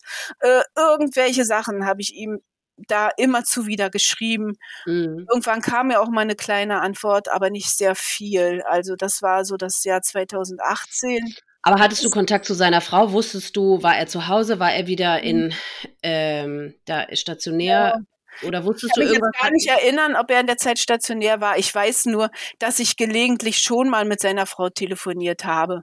Ich habe Okay. manchmal dort angerufen und manchmal Mhm. ist äh, und äh, manchmal hat sie abgenommen, manchmal ist auch keiner rangegangen. Mhm. Also er, er hat auch rigoros, er ist zu Hause gewesen, hat gehört, ich spreche auf den Anrufbeantworter und ist auch nicht rangegangen. Aber Mhm. sie hat mich dann auch später zurückgerufen. Also äh, dann Okay. haben wir schon mal so kleine Gespräche geführt. Also, aber Mhm. das ist so einfach aus meiner Sicht. Ich, ich, äh, also es ist ja so, als wenn einem jemand die Augen verbunden hat, ja. Also ich Mhm. wusste gar nicht so richtig, was ist los. Ja, es geht ihm schlecht, ne? aber was denn? Also das Ja. ist so, wenn, wenn jemand einem so wichtig ist, dann, Ja. äh, da, da, dann macht einen das, das mal hat mich völlig krank gemacht, auch da schon. Also Ja, das ist glaub so, weil ich ja immer so besorgt war. Also Ja. äh, keine Ahnung, der, der, der ist ja mein Bruder und, und ich, Mhm. es ist mir ganz wichtig, dass es ihm gut geht und jetzt meldet er sich nicht und dann macht, dann malt man sich die allerschlimmsten Sachen aus. Ja. Ich hatte irgendwie so ein Bild, ähm, ich sitze da gefesselt und geknebelt auf dem Stuhl mit verbundenen Augen und äh, da ist irgendwie, ich höre nur noch irgendwie die Schreie von meinem Bruder, ich darf aber nicht hingehen und ich darf ihm nicht helfen. Also Ja. das war so das Bild, was ich dafür für mich entwickelt habe aus Mhm. dieser Situation. Mhm. Ja, naja, gut, dann kam 2019, da kam unser Gespräch wieder so ein bisschen in Gang. Mhm. Und dann passierte was ganz Komisches. Äh, er schrieb mir plötzlich, was hältst du davon, wenn wir uns in der Konditorei sowieso treffen? Und ich so, Mhm. ja, okay, gut, ja, wann? Am besten sofort, ne? Wann treffen wir uns? Haben wir irgendwie gleich für nächsten oder übernächsten Tag abgemacht. Und dann bin ich auch dahin gekommen und da kam er auch tatsächlich. Und ich bin ja so völlig übergesprudelt. Das kann ja nicht sein, dass Oh. plötzlich mit mir treffen will. Und äh, also nach so, das waren ja schon inzwischen ein Jahr und vier Monate vergangen. Mhm. Und ich, ich sehe ihn da wieder und, und, und ich bin, ich bin ja völlig ausgerastet vor Freude, ja. Oh. Und dann haben wir da gesessen und ich habe gesagt, ich lade dich ein und egal, äh, ich freue mich so, dass ich dich wiedersehe und habe Ja. auch gedrückt und, und das ist so schön und so wunderbar. Und ähm, dann hat er zu mir gesagt, ja, ich bin ja auch gar nicht mehr psychisch krank. Also äh, ich habe gar nichts mehr. Ich habe nur ein Problem, ich habe so eine Mundtrockenheit. Mhm. Also, äh, dann habe ich gesagt, na ja, okay, wenn du eine Mundtrockenheit hast, das ist ja dann nicht mehr so schlimm. Also psy- psychisch krank sein war ja viel, viel schlimmer. Und Mhm. damit wirst du doch jetzt wohl auch noch fertig, ne? Also das, Ja. das wirst du ja wohl noch hinkriegen. Also äh, da bin ich ja ganz zuversichtlich, das kriegst du auch noch. Und, und ich war, ich war so überschwänglich. Und äh, dann musste er aber auch nach einer oder zwei Stunden, ich weiß nicht mehr, musste er wieder nach Hause. Da hat es ihm dann gereicht. Na gut, okay. Aber was hast du da für einen Eindruck von ihm, dass es ihm tatsächlich besser ging? Na ja, also er war nicht so wie früher, ne? Nee, okay. Mhm. Äh, also früher, da war er ja übersprudeln und hat so richtig voller Freude und Energie immer erzählt Mhm. und ähm, äh, sowas nicht. Aber Mhm. äh, das war schon ein bisschen verhalten, zurückhaltend. Aber naja, er hat ja gesagt und ich habe ihm das ja auch geglaubt, weil er das gesagt hat. So Mhm. und ähm, äh, dann, äh, das war aber wirklich dann unser allerletzter Tag, wo wir uns gesehen haben. Ähm, Mhm. wir haben uns dann, wir waren beide mit dem Rad gekommen und dann haben wir noch an einer Ampelkreuzung gestanden, wo er, wo wir auf Grün gewartet haben, bis er dann da abgefahren ist. Und da habe ich eben also noch gewartet und dann habe ich neben ihm gestanden und ich weiß noch so, dass ich sein, seinen linken Arm so äh, gerieben habe und Ja. gesagt, das wird alles gut und ich freue mich schon und wir sehen uns bald wieder und so. Das, das war so das Letzte, ja. Und immer wenn ich an dieser Ampelkreuzung wieder vorbeikomme, ist ganz Mhm. schlimm. Also das ist so, naja, es, es gibt eben viele Situationen, die einen immer wieder zum Heulen bringen. Ja, Und ähm, naja, dann dachte ich ja, wir treffen uns bald wieder, aber das kam ganz anders. Ähm, also es, es ging dann irgendwie so ein Unfrieden zwischen uns los, den ich überhaupt gar nicht haben wollte. Wir haben ja Hm. über, einfach über verschiedene Themen wieder geschrieben. Und er hatte andauernd irgendwas auszusetzen. Ja, diese, äh, diese Vokabel sollte man nicht benutzen und, und das ist äh, nicht wertschätzend und, und hier hast du mich falsch zitiert. Wo habe ich das so gesagt? Äh, und äh, keine Ahnung, man sagt immer, du hast doch mal gesagt das, ne? Ja. Und wenn man schon tausende von Mails geschrieben hat, wo soll ich denn jetzt finden, wo er das mal gesagt hat? Wo soll ich denn Ja. genau die Mail jetzt rausfinden, wo er, Hm. wo er das mal gesagt hat? Sagst du, das kann ich nicht. Ich gehe ja jetzt auch, also da hatte ich ja inzwischen wieder einen Job gefunden. Also da hatte ich ja dann auch schon wieder gearbeitet. Ja. Und, ähm, und äh, da bin ich arbeiten gegangen und hatte zu Hause meine Familie und abends habe ich ihm dann nochmal geschrieben, aber ich konnte jetzt nicht mich zwei Wochen hinsetzen und nur raussuchen, wo er da mal irgendwas gesagt hat. Aber das, das wurde dann ganz schlimm ja. immer wieder. Ich möchte wissen, wo du das gesagt hast, wo ich das geschrieben habe und so. Also das war so ganz schlimm, also so richtig verbohrt und und ähm, mhm. ähm, also das hat mich völlig fertig gemacht. Und das, es kam ja. immer wieder. Dann haben wir gesagt, so komm, schwamm drüber. Naja, ist ihm schwer gefallen. Und dann kam aber bald wieder die nächste Situation, wo sowas war. Also ganz, ich bin da immer ganz äh, unvorbereitet reingerasselt. Also ich dachte, ich schreibe ihm was Gutes und, ja. und er hat wieder irgendwas Schlechtes daran gefunden. Ach. Und, und das, das hat sich das ganze Jahr 2019 hinge hingezogen. Und ich weiß, am Ende, äh, Ende 2019, so kurz bevor vor Jahresende, da habe ich ihm geschrieben, äh, Papa, Papa, Papa, bitte schlag mich nicht. Weil äh, ich habe ihn ja auch so ein bisschen als mein Papi empfunden, ne? Ja. Und er so viel wusste. Und dann äh, er ja immer wieder äh, kritisiert hat, dass ich irgendwie was Falsches geschrieben habe, hat sich für mich wie Schläge angefühlt. Und ich wurde ja von meinem Vater auch geschlagen. Ne? Also irgendwie kam ja. das vielleicht von mir auch bei mir auch wieder hoch oder so. Mhm. Der hat mich eben einer körperlich geschlagen und das war jetzt so verbal. Mhm. Und ähm, also so hat sich das für mich angefühlt. Also das war ganz schwer auszuhalten. Mhm. Kurz danach, dann war das begangen das Jahr 2020 da war er dann wieder in der Psychiatrie, war er wieder im Krankenhaus und ähm, dann, ähm, naja, dann hat er wieder wenig geschrieben, aber ein bisschen was hat er mir geschrieben. Er hat nämlich geschrieben, äh, er möchte dem Personal da im Krankenhaus die Note vier bis fünf verleihen. Sie nehmen ihn nicht ernst und ähm, die sagen immer nur, äh, ja, äh, deine Mundtrockenheit, er soll da nicht so drauf fokussieren und ähm, also äh, er hat sich da ganz schlecht gefühlt und dann habe ich äh, habe ich eine Mail verfasst oder einen Brief oder so, den ich an das gerne an das Krankenhauspersonal Personal geschickt hätte, äh, äh, ne, um, damit die merken, da ist jemand, der greift ein, weil ich war mir nicht sicher, ob seine Frau, die ja eigentlich auch immer so ein bisschen schwach mir vorgekommen ist, mhm. ob die, also ich war, wusste ja, ja, okay, die kümmert sich und, und so, aber äh, ich habe gesagt, du, diese Mail, die würde ich gerne dahin schreiben oder gerne auch, ich schicke sie auch an deine Frau und die kann sie dort abgeben als Brief mhm. oder irgendwas, ne, mhm. damit die jetzt mal ähm, äh, das besser machen mit dir. Mhm. Aber bitte, bitte, bitte schreib sowas nicht. Er hat ja auch immer alles abgewehrt. Alle Tipps, die ihm irgendjemand gegeben hat, alle ähm, Versuche, ihm zu helfen, hat er alles abgewehrt. Mhm. Also, also wirklich ganz viel. Also auch nicht bei, nur bei mir, sondern wie ich wusste, auch seine Schwestern, die sich Mühe gegeben haben und ihm gesagt haben, versuch doch das mal und so. Äh, er hat alles ab. Und die eine Schwester hat ja dann äh, später gesagt, äh, er hat äh, ihr er, er, hat den Kontakt abgebrochen, weil sie immer so viel äh, ihm Tipps gegeben hat. also mhm. er konnte das nicht ab, wenn irgendjemand sich eingemischt hat. Mhm. Und man durfte ihm nicht helfen. Also man musste wirklich zugucken, wie es immer schlechter mit ihm wurde. Und mhm. also das, ich, ich, ich kann das irgendwie auch immer heute noch nicht begreifen, obwohl ich inzwischen ganz viele Psychologiebücher gelesen habe. Hm.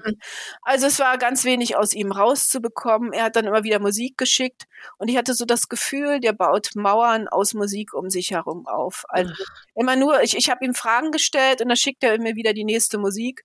Dann habe ich geschrieben, mhm. oh ja, da in der Musik.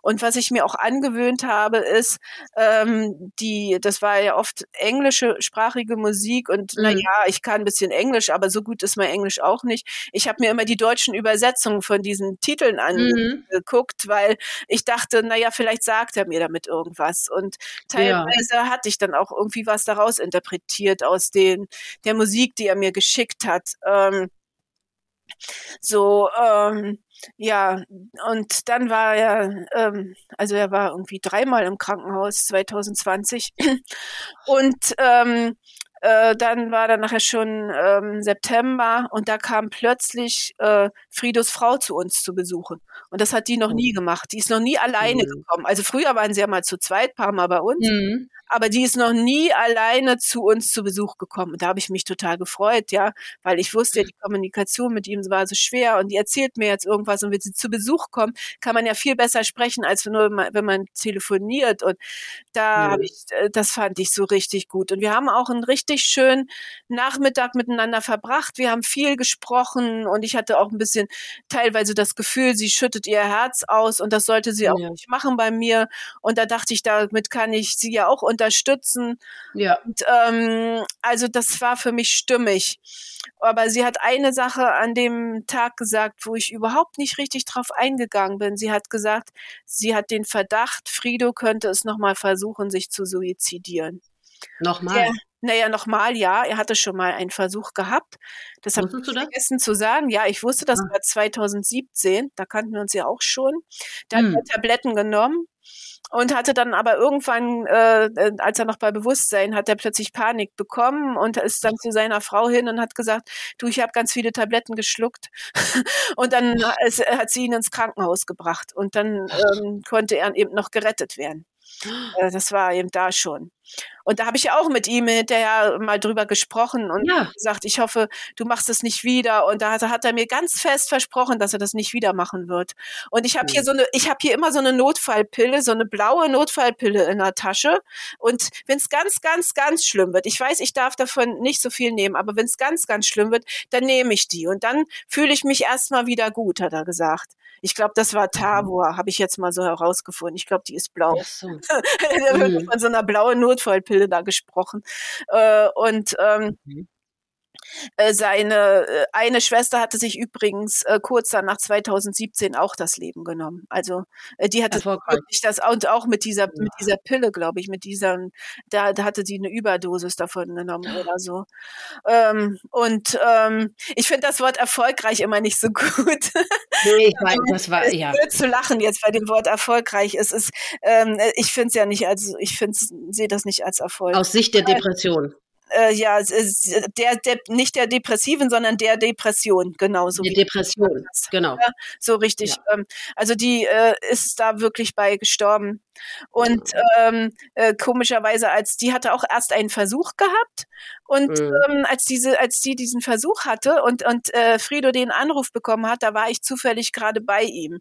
Das war mhm. Ostern 2017 und seine Frau, die war in Urlaub gefahren. Äh, da wollte er ja immer nicht mehr mitfahren. Das war ihm alles zu anstrengend, alles zu viel. Und mhm. da hatte ich ihn besucht und ähm, wir hatten uns unterhalten und das Telefon klingelte und er ist rausgegangen mit dem Telefon und kam plötzlich wieder rein und da ich sehe das Bild, wie er vor mir gestanden hat, wie der gezittert hat. Also seine Arme gingen so ganz, ganz, ganz, ganz, ganz, ganz, ganz schnell, ja. äh, dieses Zittern. Und da hat er mir gesagt, seine Schwester hatte einen Suizidversuch gehabt. Wow. Und ähm, also da habe ich dann, da habe ich gedacht, oh, ein Glück, dass ich jetzt da bin, dass er nicht alleine ist. Da ist jetzt ja. jemand da. Und dann mhm. ähm, durfte ich sogar drei Tage später nochmal kommen. Ähm, da war seine Frau immer noch nicht wieder zurück und er war ja alleine damit jetzt mit dieser mit diesen Gedanken und ja. die Schwester lag erstmal im Koma und und so Sachen und mhm naja, ähm, da habe ich doch gehofft, dass ich ihn da noch ein bisschen unterstützen konnte in dieser Situation. Aber mhm. ein paar Monate später hat sie es eben nochmal gemacht und dann konnte, konnten sie ihr nicht mehr helfen. Mhm. Und da kann ich mich auch erinnern, dass er geschrieben hat, na ja, man funktioniert eben so. Ne? Mhm. Und das, das, ist das Gleiche, was ich dann ja auch an mir selber nachher gespürt habe. Aber er sprach dann auch darüber nicht mehr, also oder sprach oder mailte, da schrieb dazu nichts mehr. Äh, das mhm. muss natürlich natürlich auch, er hat also auch da die Erfahrung gemacht, wie das ist, wenn man einen Menschen durch Suizid verloren ja. hat. Und das war ja seine Schwester. Und, und ja. äh, das ist doch, muss doch ganz, ganz, ganz schlimm für ihn gewesen sein. Aber ja. er hat das wohl verdrängt. Also seine Frau sagte später zu mir, ähm, äh, der, er, er hat geglaubt, er müsste das in der Therapie nicht ansprechen, dieses Thema. Das wäre nicht so wichtig für seine Therapie. Du, ich, meine, ich weiß ja nicht, ob man es so formulieren kann, aber wenn es da ein Familiengeheimnis gegeben hat, also ich kann mir ungefähr vorstellen, was das gewesen sein könnte. Äh, ja. Vielleicht hat das auch verstanden, warum ja. sie es gemacht hat. Naja, natürlich, klar. Äh, die, äh, das ist eben das, ne? Das sind ja alles das, die gleichen Gründe, über die ja. er eben auch nicht sprechen wollte. Ne? Naja, eben. So kann man es mhm. eben, so kann man es ja irgendwie sagen. Mhm. Ja, aber mhm. sie war eben, bei diesem Besuch hatte sie das angemerkt, sie hat den Verdacht und ich habe das voll abgewehrt. Ich habe gesagt, du, das glaube ich nicht. Der hat mir doch versprochen, dass er das nicht macht und dass er hat ja seine Notfallpille da und und mhm. äh, das macht er nicht und der hat mir doch hier auch immer noch geschrieben und ich äh, ich ich habe das ihr überhaupt nicht geglaubt. Eigentlich wie wie irrational, denn die hat ja jeden Tag mit ihm zusammengelebt und das war schon ihr Gefühl gewesen, ne? Die hatte das schon so im Gefühl aus dem, und die hat das so zu mir gesagt.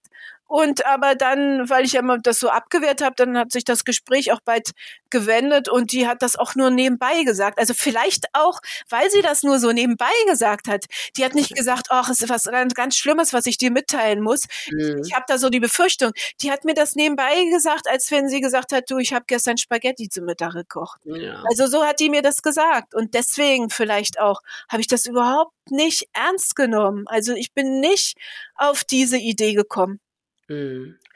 Und dann kam er wieder, dann, ja, das war dieser Besuch, dann kam er wieder aus dem Krankenhaus zurück und dann ging auch, er hatte da bei dem letzten Krankenhausaufenthalt, der war wohl so vier oder fünf Wochen, äh, hat er überhaupt nicht mehr geschrieben. Also das war das erste Mal, dass er während der ganzen Zeit mir gar nichts geschrieben hat. Also es muss schon irgendwie noch schlimmer mit ihm geworden sein in der Zeit. Ja. Und ich vermute, irgendwie äh, wieder das Personal hatte wieder bei, von ihm eine schlechte Note bekommen und die sind nicht auf seine Bedürfnisse eingegangen, die haben ihn nicht anerkannt, also sie haben ihn nicht ernst genommen. Mhm. Und äh, das war irgendwie das, dass er irgendwie ganz dicht gemacht hat und vielleicht mhm. auch mit sich abgeschlossen hat schon in diesen mhm. Krankenhausaufenthalt. Also das, man kann es ja immer nur vermuten oder so, ja. ja. Äh, dann haben wir noch wieder ein bisschen hin und her gemailt, aber ich habe dieses, die, wenn ich jetzt mir das heute lese, in, in, diesen paar Wochen, die dann da noch waren, die, das, was wir da hin und her gemäht hat, dass sich da irgendwie so ein Gewitter zusammengebraut hat. Also er hat immer, mhm. er ist immer wen, er hat sich immer mehr eingeengt, er ist immer weniger darauf eingegangen, was ich geschrieben habe. Er hat mhm. ähm, einmal noch mal geschrieben, er hat gar kein psychisches Problem mehr, hat noch nur noch das mit der mit der Spucke, dass er da keine Spucke hat. Und mhm. ähm, das ist eben, der hat eben völlig sein psychisches Problem verdrängt Mhm. Er hat sich nur noch auf seine körperlichen äh, Symptome äh, konzentriert. Mhm. Und äh, das, das, das kann man ja auch äh, nachlesen in der Psychologie. Der, der ist, hat sich völlig, der, das völlig von sich abgespalten und äh, ja. hat nur noch gemerkt, da ich habe da ein körperliches Problem und mehr hat er gar nicht mehr mitgekriegt. Und das ja. hat ihn aber alles so schlimm. Und da habe ich dann geschrieben, du, das kann aber nicht sein, dass du kein psychisches Problem mehr hast, denn äh, wenn du dann kein psychisches Problem hättest, dann hättest du mir ja jetzt geantwortet.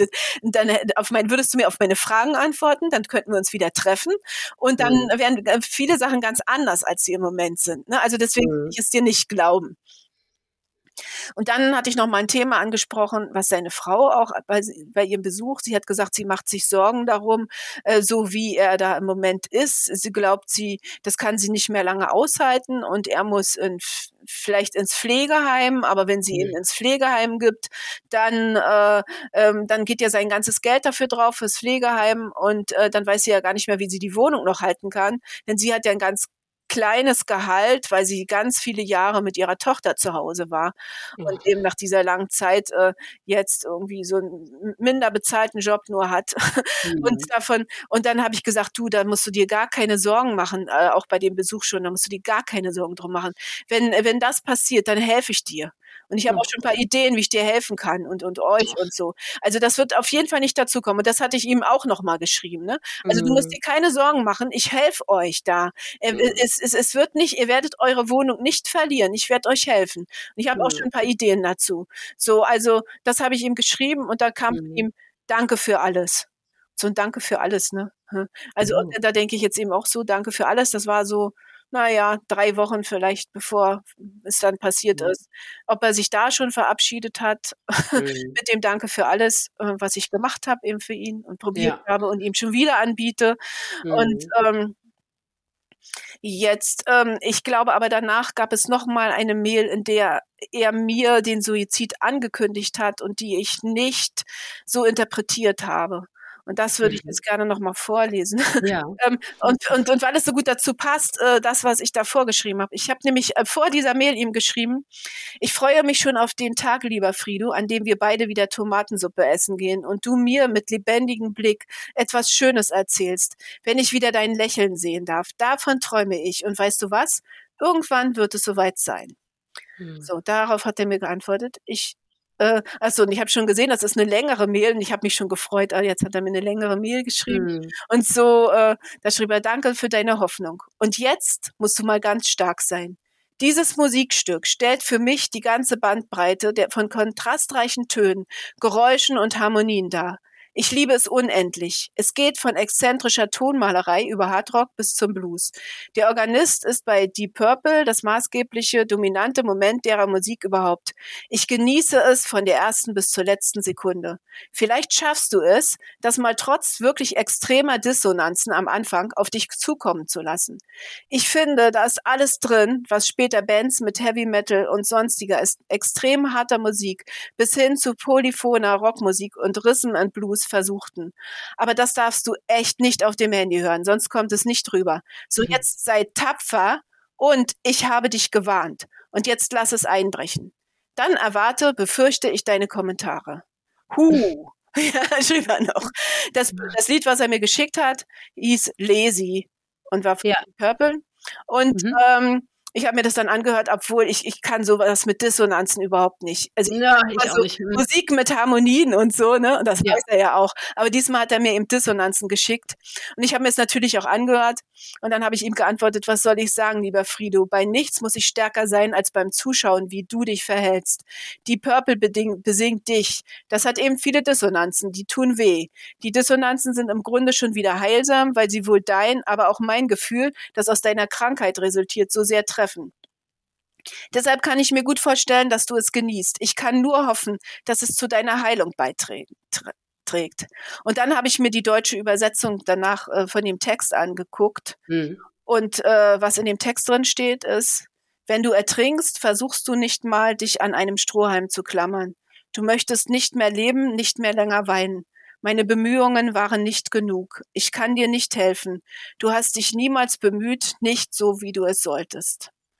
Den hm. Text habe ich ihm noch hingeschickt und ich bin nicht auf die hm. Idee gekommen, dass er vielleicht darüber nachdenkt, sich das Leben zu nehmen. Überhaupt nicht. Ich hm. schicke ihm diesen Text noch zurück, was er schickt. Hm. Ich verstehe das jetzt überhaupt gar nicht, ne? Ich habe hm. dann noch mal, ja, er reagierte dann immer nicht. Äh, und dann, dann dachte ich, jetzt muss ich ja wieder irgendwas schreiben. Dann habe ich geschrieben, was sagst du zu meinen Kommentaren, lieber Frido? Lass dich streicheln, das betäubt den Schmerz ein bisschen. Frido antwortete nicht. So, also äh, muss ich jetzt wieder mir überlegen, was ich sage. Dann habe ich ihm geschrieben, auch hu, so wie er. Ich habe es mir jetzt nochmal angehört und es ist wieder sehr auf mich zu, äh, zugekommen. Man kann das Stück natürlich so wie du abstrakt beschreiben. Es passiert da wirklich unglaublich viel und man kann etwas mögen, weil man etwas als eine gute Kunst erkennt. Du sagst aber nichts zu den Gefühlen, die das Stück bei dir bestimmt auslöst, außer dass du es unendlich liebst und genießt, was ja ein Hinweis auf ein wohltönendes Gefühl sein müsste. Ich höre mir Musik meistens so an, dass ich mich für deren Wirkung auf mich selbst, auf meine Gefühle, auf meine Stimmung interessiere. Dieses Lied berührt und schüttelt mich. Verstärkt wird das durch meine Erfahrung mit dir. Ich glaube, du könntest dich etwa so fühlen. Deshalb fühle ich mich auch etwa so. Das Schwingen der Gitarrenseiten schwingt herüber zu unseren Gefühlen und beeinflusst sie. So ähnlich schwingst auch du und beeinflusst mich, obwohl du ein paar Kilometer von mir weg bist. Nun sag doch, ist das der Kommentar, den du erwartet oder der, den du befürchtet hast? Oder ist es etwas anderes? Magst du meinen Kommentar oder magst du ihn nicht? Berührt dich mein Kommentar oder berührt er dich nicht? Dann kam von ihm als Antwort, ja, das hast du sehr schön rübergebracht. Und dann war das Thema beendet. Hm. Also irgendwie für mich so, als wenn er es mir damit sagen sollte. Und ich, er hat mich doch eigentlich mit der Nase drauf gestoßen. Hm. Und ich bin nicht drauf gekommen. Es ist einfach unfassbar, dass ich es da nicht gemerkt habe. Aber okay, wir haben vorher schon so viel andere Musik ausgetauscht ja. und manchmal waren da eben auch sehr traurige Sachen drin. Und da war ich auch nicht auf die Idee gekommen. Aber irgendwie so, ich glaube, damit hat er sich von mir verabschiedet. Auch noch dieses, da war ja irgendwie drin, ich habe dich gewarnt. Ne? Mhm. Das hat er ich habe dich gewarnt. Also es war auch irgendwie alles mit dabei. Er hat mich gewarnt, aber ich habe nicht reagiert. So ist es. Ja, und das ist wahrscheinlich das, was dich heute noch wahnsinnig umtreibt, ne? Was dich verrückt ja, macht. Mhm. auf jeden Fall. Naja, es, es, sind viele Sachen, die einen irgendwie umtreiben ja. darum, ne? Genau. Und jetzt habe ich jetzt schon so viel gesprochen, jetzt muss ich ja mal äh, äh, an, von dem schwarzen Tag sprechen, ja. an dem es jetzt war. Ja, erzähl. Ähm, da ähm, äh, habe ich im Homeoffice gesessen, abends noch um neun, weil äh, immer wenn ich im Homeoffice war, habe ich ein bisschen länger geschlafen. und dann habe ich natürlich noch ein bisschen länger gearbeitet. Und da kling, klingelte abends um neun das Telefon und ich habe ja schon gesehen, Friedos Telefonnummer und ich dachte mir, na, er wird das ja nicht sein, so nach der Kommunikation, die ich zuletzt mit ihm hatte. Mhm. Ist bestimmt seine Frau, aber ich habe mich gefreut, dass die mich anruft. Mhm. So, und dann habe ich abgenommen. Und da sagt sie zu mir, sitzt du? Und das in so einem harten Ton so, sitzt du? Das hat mich so, das ist so durch meinen Körper gegangen. Da habe ich sofort gemerkt, sie sagt mir jetzt was ganz, ganz, ganz, ganz Schlimmes.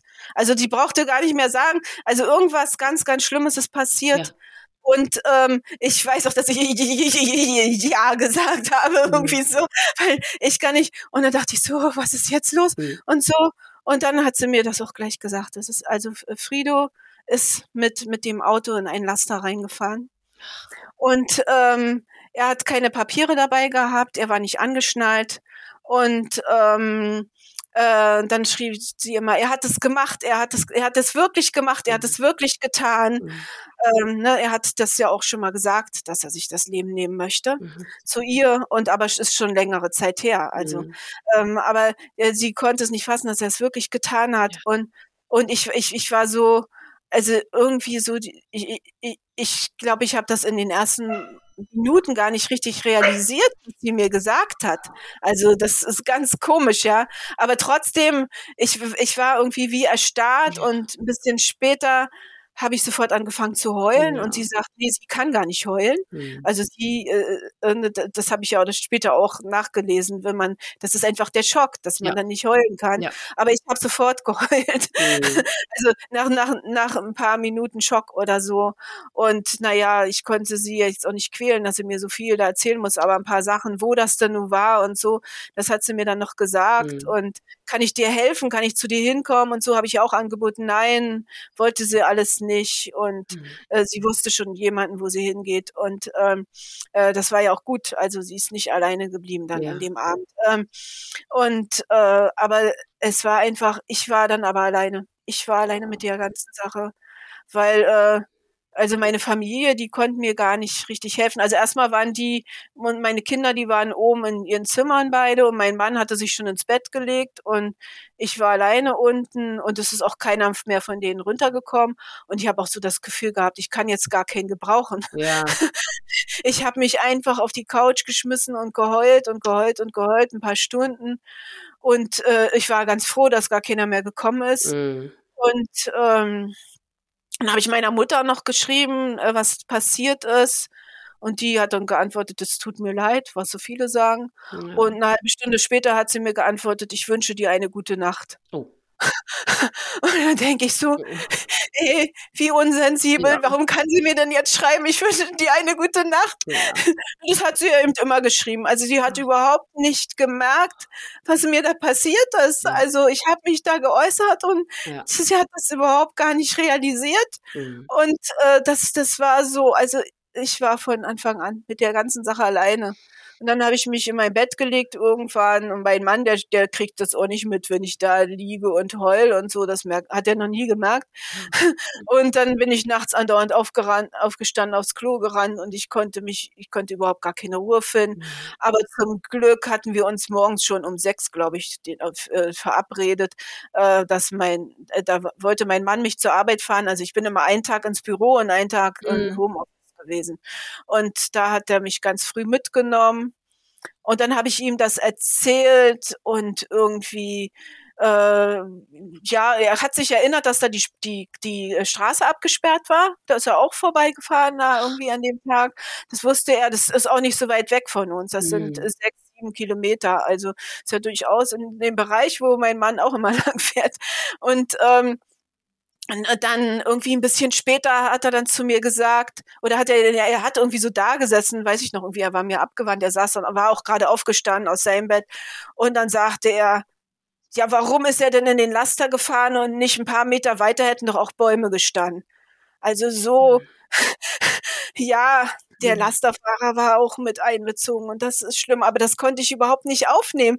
Mhm. Mein Freund ist da in den, äh, in den LKW gefahren und der sagt, ein paar Meter weiter hätten doch auch Bäume gestanden. Also das ist so, das, das ist so unsensibel. Ja. Aber mein Mann, der ist eben einfach so, es ist, jeder Mensch hat seine eigene Persönlichkeit. Ja. Das seine Persönlichkeit.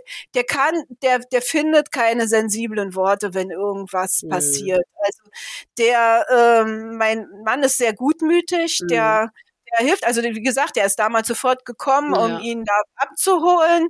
Und äh, der fährt äh, die Kinder andauernd von hier nach da und zum Sport und überall und, und ja, und wie kann ich, und der kocht das Mittagessen und so Sachen, das macht er alles. Aber wenn es darum geht, angemessen auf eine Sache zu reagieren, das kann mein Mann nicht. Mhm. Also das kann ich ihm nicht mal vorwerfen. Nee. Das ist ja auch ein Problem, was ich habe, weil ich eben immer äh, mit ihm keine richtigen Gespräche führen kann. Ja.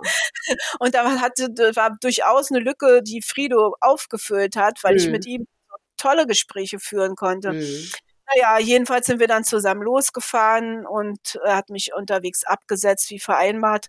Und ich bin ins Büro reingekommen und da waren schon zwei Kollegen und ähm, ich war völlig tränenüberströmt und habe dann auch gleich gesagt, was los ist. Mhm. Und da stand die eine Kollegin vor mir und hat, äh, äh, die, die, das ist erst eine neue Kollegin gewesen, die hatte ich erst seit ein paar Wochen. Mhm. Und da, da stand die vor mir und hat gesagt, Scheiß auf Corona und hat mich ganz fest in den Arm genommen. Oh.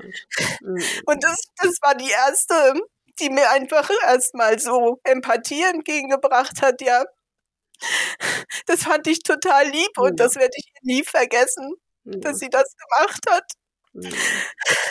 Und die andere Kollegin hatte aber auch ganz liebe Worte für mich und ich durfte denen dann beides alles ganz genau erzählen und äh, die haben hingehört und auch meine anderen Kollegen, es war immer nur die Hälfte Bürobesatzung da, ne? Mhm. auch in den anderen Tagen, mhm. die anderen Kollegen, die sind alle der Reihe nach zu mir ins mhm. Büro gekommen und ich durfte denen das alles der Reihe nach erzählen und wie schön nicht alle auf einmal, sondern ich durfte jedes Mal mhm. wieder neu erzählen. Ja. Äh, das war eben einfach gut, dass ich das konnte. Ja. Ähm, das war einfach, also da habe ich wirklich ähm, Unterstützung bekommen. Mhm. Und dann war wieder der nächste Tag, da war ich wieder im Homeoffice. Die Kinder waren weg und mein Mann auch. Und da habe ich erstmal überhaupt das gemacht, was wo ich über das allergrößte Bedürfnis hatte. Ich habe ganz laut dieses Lied angedreht. Oh. Das, was er mir geschickt hatte ja. zum Schluss. Mhm. Und habe geschrien. Mhm. Ich habe geschrien, geschrien, geschrien, dass ich nicht mehr konnte. Mhm. Also das war so aber ich musste immer alles mit mir alleine ausmachen. Das ist mhm. eben so das Schlimme. Es war kein anderer in meiner Nähe, der auch diesen Verlust miterlitten hatte. Mhm. Und keiner hat mich auch wirklich verstanden. Mhm. Aber ja, mein Mann kam dann nachmittags nach Hause und habe ich ihn gebeten, mich zur Unfallstelle hinzufahren. Und das mhm. hat er auch gemacht. Und dann habe ich auch die Stelle, also es waren auch inzwischen Fotos im Internet, ne, man findet gleich die Tageszeitungen berichten ja. gleich darüber, wenn da so ein Unfall war. Da war auch das Unfallauto abgebildet und ähm, ja, also das hatte ich ja schon gesehen, so wie diese Stelle da ist. Mhm. Und dann mhm. habe ich das gefunden, hat man ja gesehen, da lagen lauter Splitter. Das Auto hatten sie ja schon mitgenommen, aber es lagen dort alles ganz viele Splitter. Und dann habe ich ein paar Splitter davon aufgehoben, weil ich habe ja auch überhaupt gar nichts zum Anfassen, ja. was von Frido zurückgeblieben ist. Ne? Da habe ich da so ein paar Splitter von dem Auto aufgehoben. Und dann habe ich mich umgedreht und dann lag hinter mir ein herausgefallenes Brillenglas. ja, das war eben wohl von seiner Brille. Also für welch, wessen Brillenglas sollte das ja. sonst sein? Also es hatte auch die Form, mhm. wie seine Brille immer war. So. Ähm, was, was ich ganz bestimmt glaube. Das habe ich natürlich auch mitgenommen. Mhm. Und äh, mein Mann hat dann auch, als ich zurückkam zum Auto, mir noch mehr Tüten, mir Tüten gegeben. Hat gesagt, du kannst noch mal zurückgehen und kannst oh. noch mehr einsammeln. Das ist so seine Art und ja. Weise, ne, wie er mit den Dingen umgeht. Ja, und ähm, ja, gut. Und ähm, dann äh, war das ähm, und dann äh, dachte ich immer, ich möchte gerne wieder Fridos Frau anrufen. Ich möchte ja. fragen, wie es ihr geht. Ja, genau. Und was mit ihr los ist und so weiter. Und dann dachte ich, aber ich kann sie ja jetzt auch nicht jeden Tag belästigen. Ne? Aber irgendwann habe ich sie wieder angerufen und wir haben dann auch noch mal eine ganze Stunde miteinander telefoniert. Und ich hatte das Gefühl, das tut uns beiden gut. Das war schön. Das denke ich. Und auf jeden Fall ähm, war das. Und ich hatte natürlich auch ganz viele Fragen. Ich ja. habe ja auch immer Fragen gestellt. Ja. Und ähm, weil ich meine, muss man sagen, ähm, sie waren ja zusammen und sie wusste doch viel mehr, ja. als ich wusste. Und ich habe natürlich immer zu Fragen gestellt. Ja, und hat und, sie dir die beantwortet?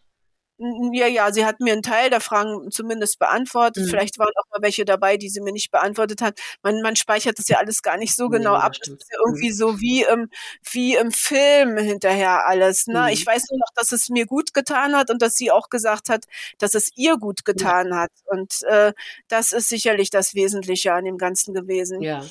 Und dann äh, sagte sie aber ja, er ist irgendwie da beschlagnahmt worden und da gerichtsmedizinische Untersuchung und so keine Sache. Das hat, das hat sie mir auch gesagt. Und dann hat sie ein paar Tage später angerufen und hat gesagt, er ist jetzt freigegeben. Oh. Und damit konnte ich gar nichts anfangen. Was ist denn freigegeben? Ja, okay. Was, er ist jetzt frei? Irgendwie so hat man so eine Assoziation, ja. ja. Und dann habe ich gesagt, kann ich denn den Frido noch mal sehen? Ich möchte ihn so gerne noch mal sehen. Äh, das wäre mir sehr wichtig. Und hat sie gesagt, nein, das geht nicht. Äh, der ist ja aus dem Auto rausgefallen und da kannst du dir ja vorstellen, wie das ausgesehen haben muss. Und so, ne, also hatte sie so, möchte ich jetzt gar nicht so genauer sagen, ja, ja. was sie dann noch dazu gesagt hat.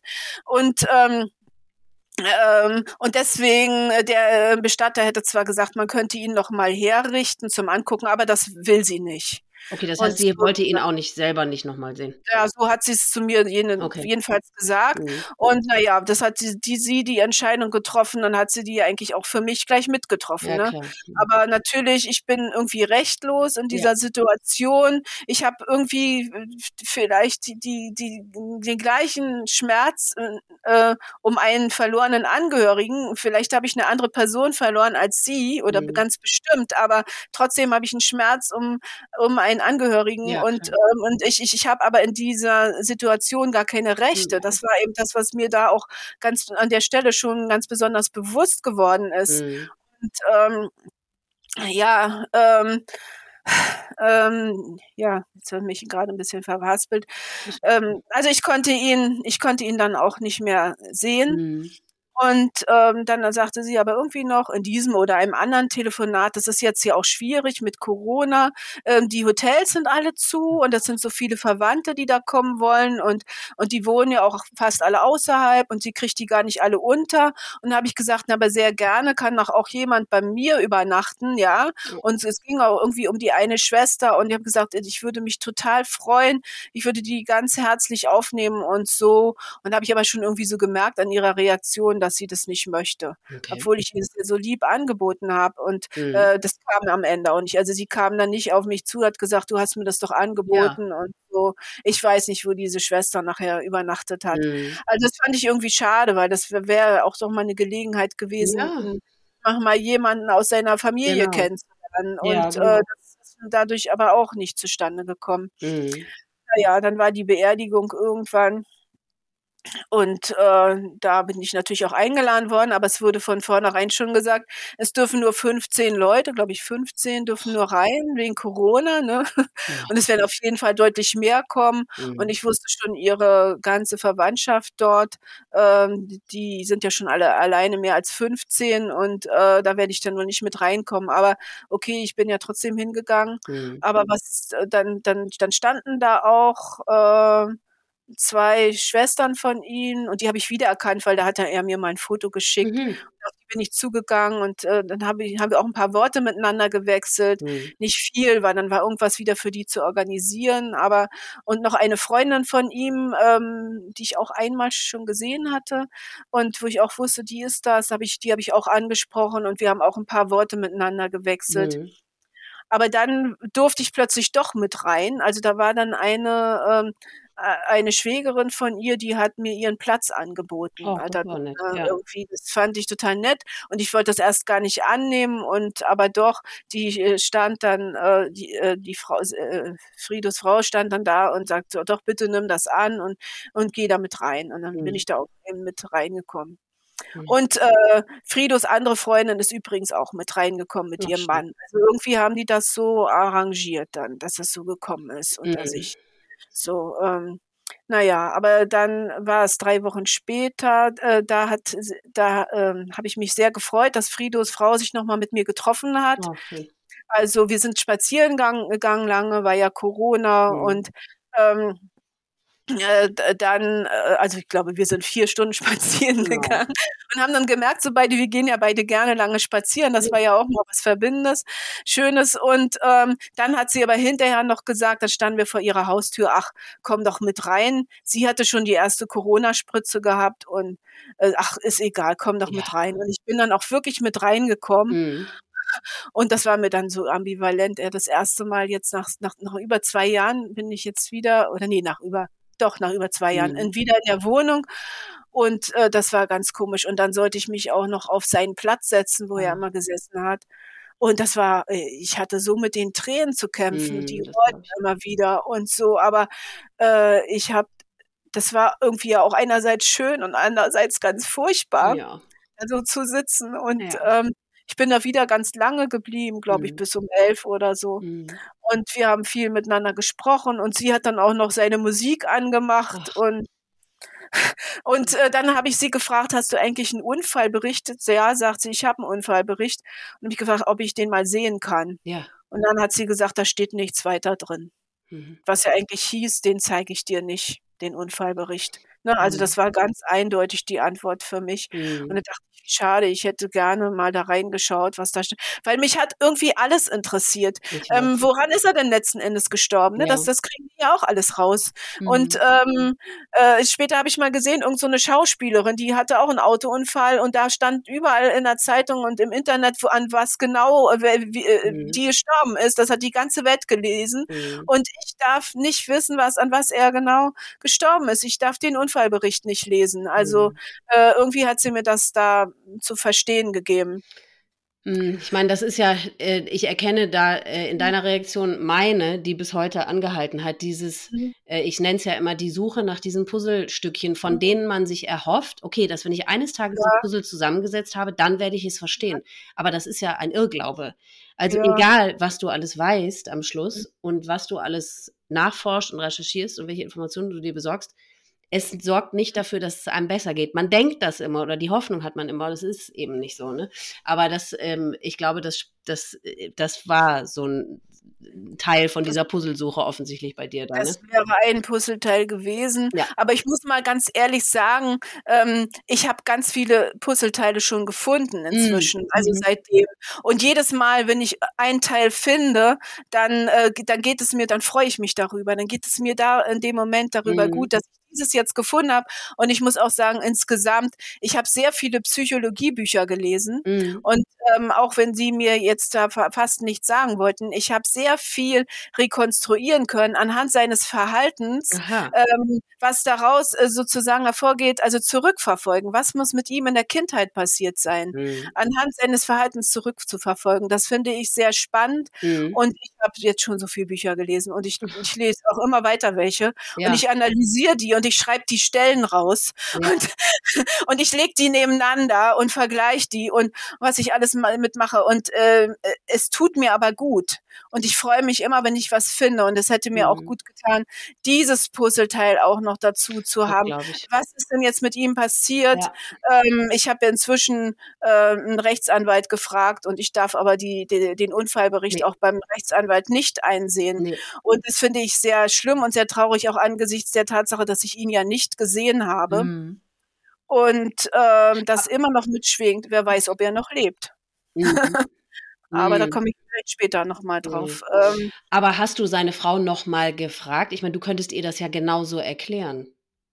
Ähm, äh, sie hat inzwischen den Kontakt abgebrochen, aber darauf komme ich später noch, okay. warum und wieso. Mhm.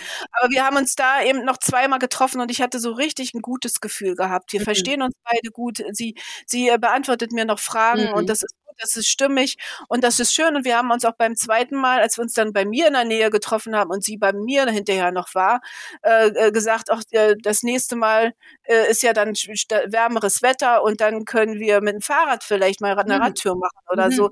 Das hatten wir eigentlich geplant. Und äh, Äh, dazu ist es dann aber nicht mehr gekommen. Und ähm, äh, das war eben einfach sehr, sehr, sehr traurig, dass es dazu kam. Aber jetzt muss ich irgendwie die Stelle finden, wie es dazu kam, dass sie den Kontakt abgebrochen ja. hat. Ähm, ähm, äh, das war der 17. April 2021. Ich bin immer wieder zu der Unfallstelle hingeradelt. Okay. Ist ja nicht so weit von mir weg mhm. und äh, habe da immer wieder geguckt. Ich habe auch immer auf der Straße geguckt, wo hat der denn gelegen? Sieht man da irgendwo eine Stelle, irgendwas? Die haben das ja sauber gemacht, aber irgendwas, keine Ahnung, was darauf hindeutet, mhm. dass da Blut vergossen wurde mhm. oder so, ne, was sie nicht richtig weggekriegt haben. Mhm. Ich habe alles ganz genau mir angeguckt und ich war da wirklich so und dann ähm, äh, ich hatte auch im, im Herbst schon da, äh, ähm, also, also der, der, der Frühwinter, äh, na, kurz nachdem das passiert war, hatte ich da schon äh, Schneeglöckchen und, und, und, und Krokusse und, und Osterglocken und sowas alles. Da habe ich ja dann auch geguckt, ob die kommen. Und, oh, die hast du da gepflanzt? Die, die habe ich da gesteckt, ne? Und ja, ja. Äh, ja, die kamen dann ja auch da raus. Und mhm. ähm, und dann lag das aber immer noch diese ganzen Scherben von dem Auto. Und ähm, hm. da habe ich gedacht, Mensch, ähm, das räumt kein Mensch weg. Und, und so habe ich gesagt, so Friedo, jetzt räume ich deine ganzen Scherben hier alle weg. Das mhm. brauchte ich irgendwie. Mhm. Und dann hm. bin ich mit, mit großen Tüten gekommen und habe die Scherben eingesammelt.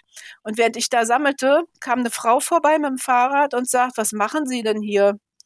Und dann sagte ich, na ja, ich sammle die Scherben ein. Mein bester Freund ist hier verunglückt. Und da sagt sie, ich war eine der ersten, die am Unfallort waren, eine, eine der Augenzeugen. Und da habe ich so gedacht, oh, was für ein Glück, ja. was für ein Glück ich jetzt habe. Das ist eine Frau, die ist da drauf zugekommen. Mhm. Der kann ich ja jetzt noch Fragen stellen. Ja. Also das war so gleich. Und dann habe ich ihr Fragen gestellt und habe gesagt, wo hat er denn gelegen? Mhm. Auf der Straße. Ich komme mal hier und guck, wo er gelegen hat. Und da sagt sie, der hat gar nicht auf der Straße gelegen, der war doch noch im Auto drin. Ach. Und äh, der, der Airbag war aufgegangen und so, äh, der, war nicht auf der Straße. Mhm. Und dann hat die mir alles genau erzählt. Die wusste auch die Uhrzeit, die ich auch wusste. Also das stimmte auch alles. Mhm. Und und sie hatte sich um den LKW-Fahrer gekümmert und da war eine ähm, und da waren erst zwei Männer, die haben sich nicht hingetraut zu Frido. Und dann kam eine Frau, die hat sich aber hingetraut, die ist hingegangen. Und die hat sie, dann hat sie gesagt, diese Frau, die da hingegangen ist zu ihrem Freund, die hat die ganze Zeit ganz lieb zu ihm gesprochen, mhm. ganz lieb und tröstend. Und äh, es war, weiß ja keiner, ob er da noch gelebt hat, ob er noch irgendwas mit hingekriegt hat. Aber wenn er noch gelebt hat, dann hat er irgendwie eine tröstende Stimme gehört ja. von dieser Frau. Und das fand ich so beruhigend und so ja. schön. Ja. Gleichzeitig war das ja eine ganz andere Variante als die, die Friedos Frau mir da gesagt ja. hatte. Und äh, aber da habe ich gedacht, die muss sich ja geirrt haben. Irgendwie gibt es da ein Missverständnis ja. oder so. Ne? Ich habe nicht, nicht daran gedacht, dass sie mir vielleicht absichtlich was Falsches gesagt haben könnte. Hm. Und äh, ich habe das als Missverständnis gesehen. Und dann habe ich aber so gedacht, das ist doch so schön, die, die Frau, die hat da so beruhigend auf ihn eigen und das, und, und äh, das muss ich ihr sofort schreiben. Ich kam dann nach Hause, da habe ich ihr sofort geschrieben, stell dir vor, ähm, ich war, was da passiert ist, was ich zugetragen hatte an der Unfallstelle und äh, habe ihr das alles ganz genauso geschrieben. Mhm. Und dann hat sie mir nicht geantwortet. Mhm. Und da habe ich ihr nochmal geschrieben, dann hat sie mir wieder nicht geantwortet. Dann habe ich sie angerufen, da ist sie nicht rangegangen, habe ich auf ihren Anrufbeantworter gesprochen. Sie hat nicht zurückgerufen. Sie hat sich überhaupt gar nicht mehr gemeldet. Hm. Und da dachte ich, das ist aber komisch. Ja. Also warum? Also dann dachte ich so, keine Ahnung, vielleicht ist ihr im Moment alles zu viel. Die ja. muss ja auch, die, die muss ja auch hier was ganz Schweres verarbeiten. Ihr ja. ist jetzt alles zu viel, dass ich mich immer an sie wende und so. Und dann habe ich mich auch erstmal gar nicht mehr an sie gewendet. Mhm. Und ähm, dann habe ich äh, an die eine von Fridos Schwestern geschrieben, weil da hatte ich inzwischen in den Mails äh, die, äh, ihre E-Mail-Adresse gefunden, mhm. weil er hat mir da mal einen Comic weitergeleitet, das die Aha. ihm geschickt hatte und was er so toll fand und was er mit mir auch teilen mhm. wollte. Und äh, da hatte ich die E-Mail-Adresse. Dann habe ich da an diese Schwester geschrieben und die hat mir dann auch ein bisschen zögerlich, aber doch geantwortet und wir haben ein paar Mal hin und her geschrieben. Und die sagte, ja, dir geht es ja auch ganz besonders schlecht, dir muss es ja ganz besonders schlecht gehen. Wir als Familie, wir haben ja über alles gesprochen und wir haben ja alles miteinander ausgetauscht. Sie hat mir aber nicht angeboten, dass wir uns vielleicht mal treffen mhm. oder so sie vielleicht auch nochmal über alles sprechen. Also irgendwie so, nur ja, wir haben das ja, aber die, ja, du hast es eben nicht. So. Mhm.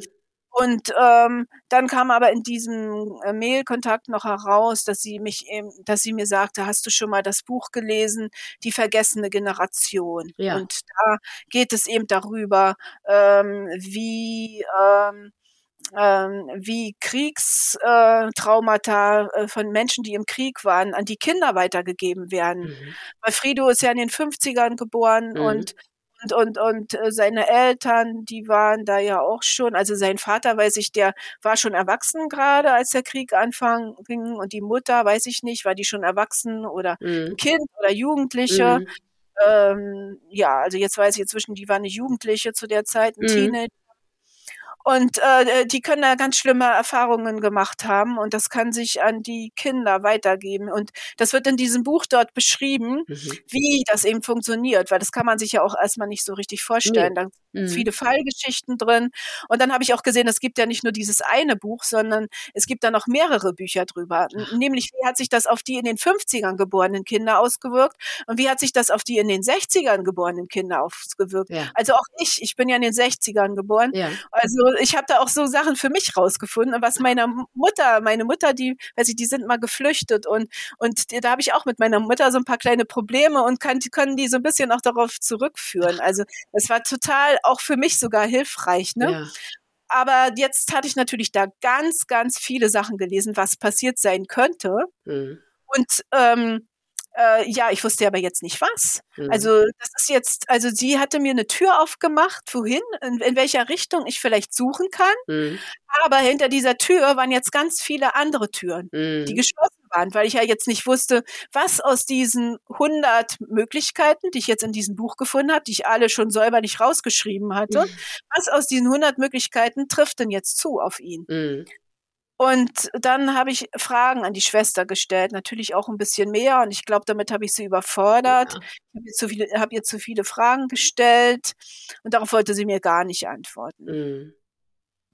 Und äh, vielleicht habe ich ihr Fragen gestellt, die eben auch auf dieses Familiengeheimnis hindeuten. Ich denke eben heute, ich habe sie gefragt, was ihr Vater im Krieg gemacht hat.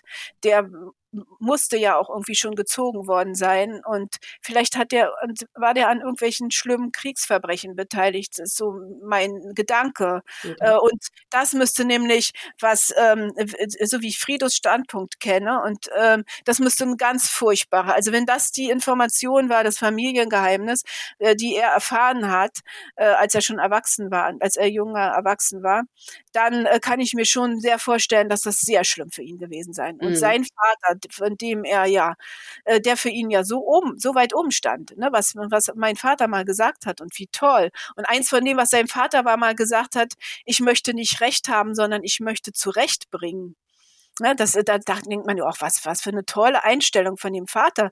Und da denke ich immer, das könnte ja auch eine Einstellung sein. Er hat äh, sehr viel Unrecht getan dort und jetzt möchte er das zurechtbringen. Ne? So könnte man Mhm. das ja auch interpretieren. Mhm. Naja, aber man kann natürlich sehr vieles daraus interpretieren und da wollte sie mir nicht antworten. Mhm. Und okay, das war jetzt so. Ähm, und dann habe ich, dann war es nachher schon irgendwie Ende Oktober, Anfang No- oder im November. Da habe ich dann der äh, Frau von Frido doch nochmal geschrieben. Das war ja jetzt über ein halbes Jahr vergangen. Mhm. Da habe ich geschrieben, du hast mir ja damals nicht geantwortet, aber ich möchte ja nicht so gerne den Kontakt abbrechen. Und dann antwortete sie mir, ja, äh, liebe Beate, ich werde mich melden.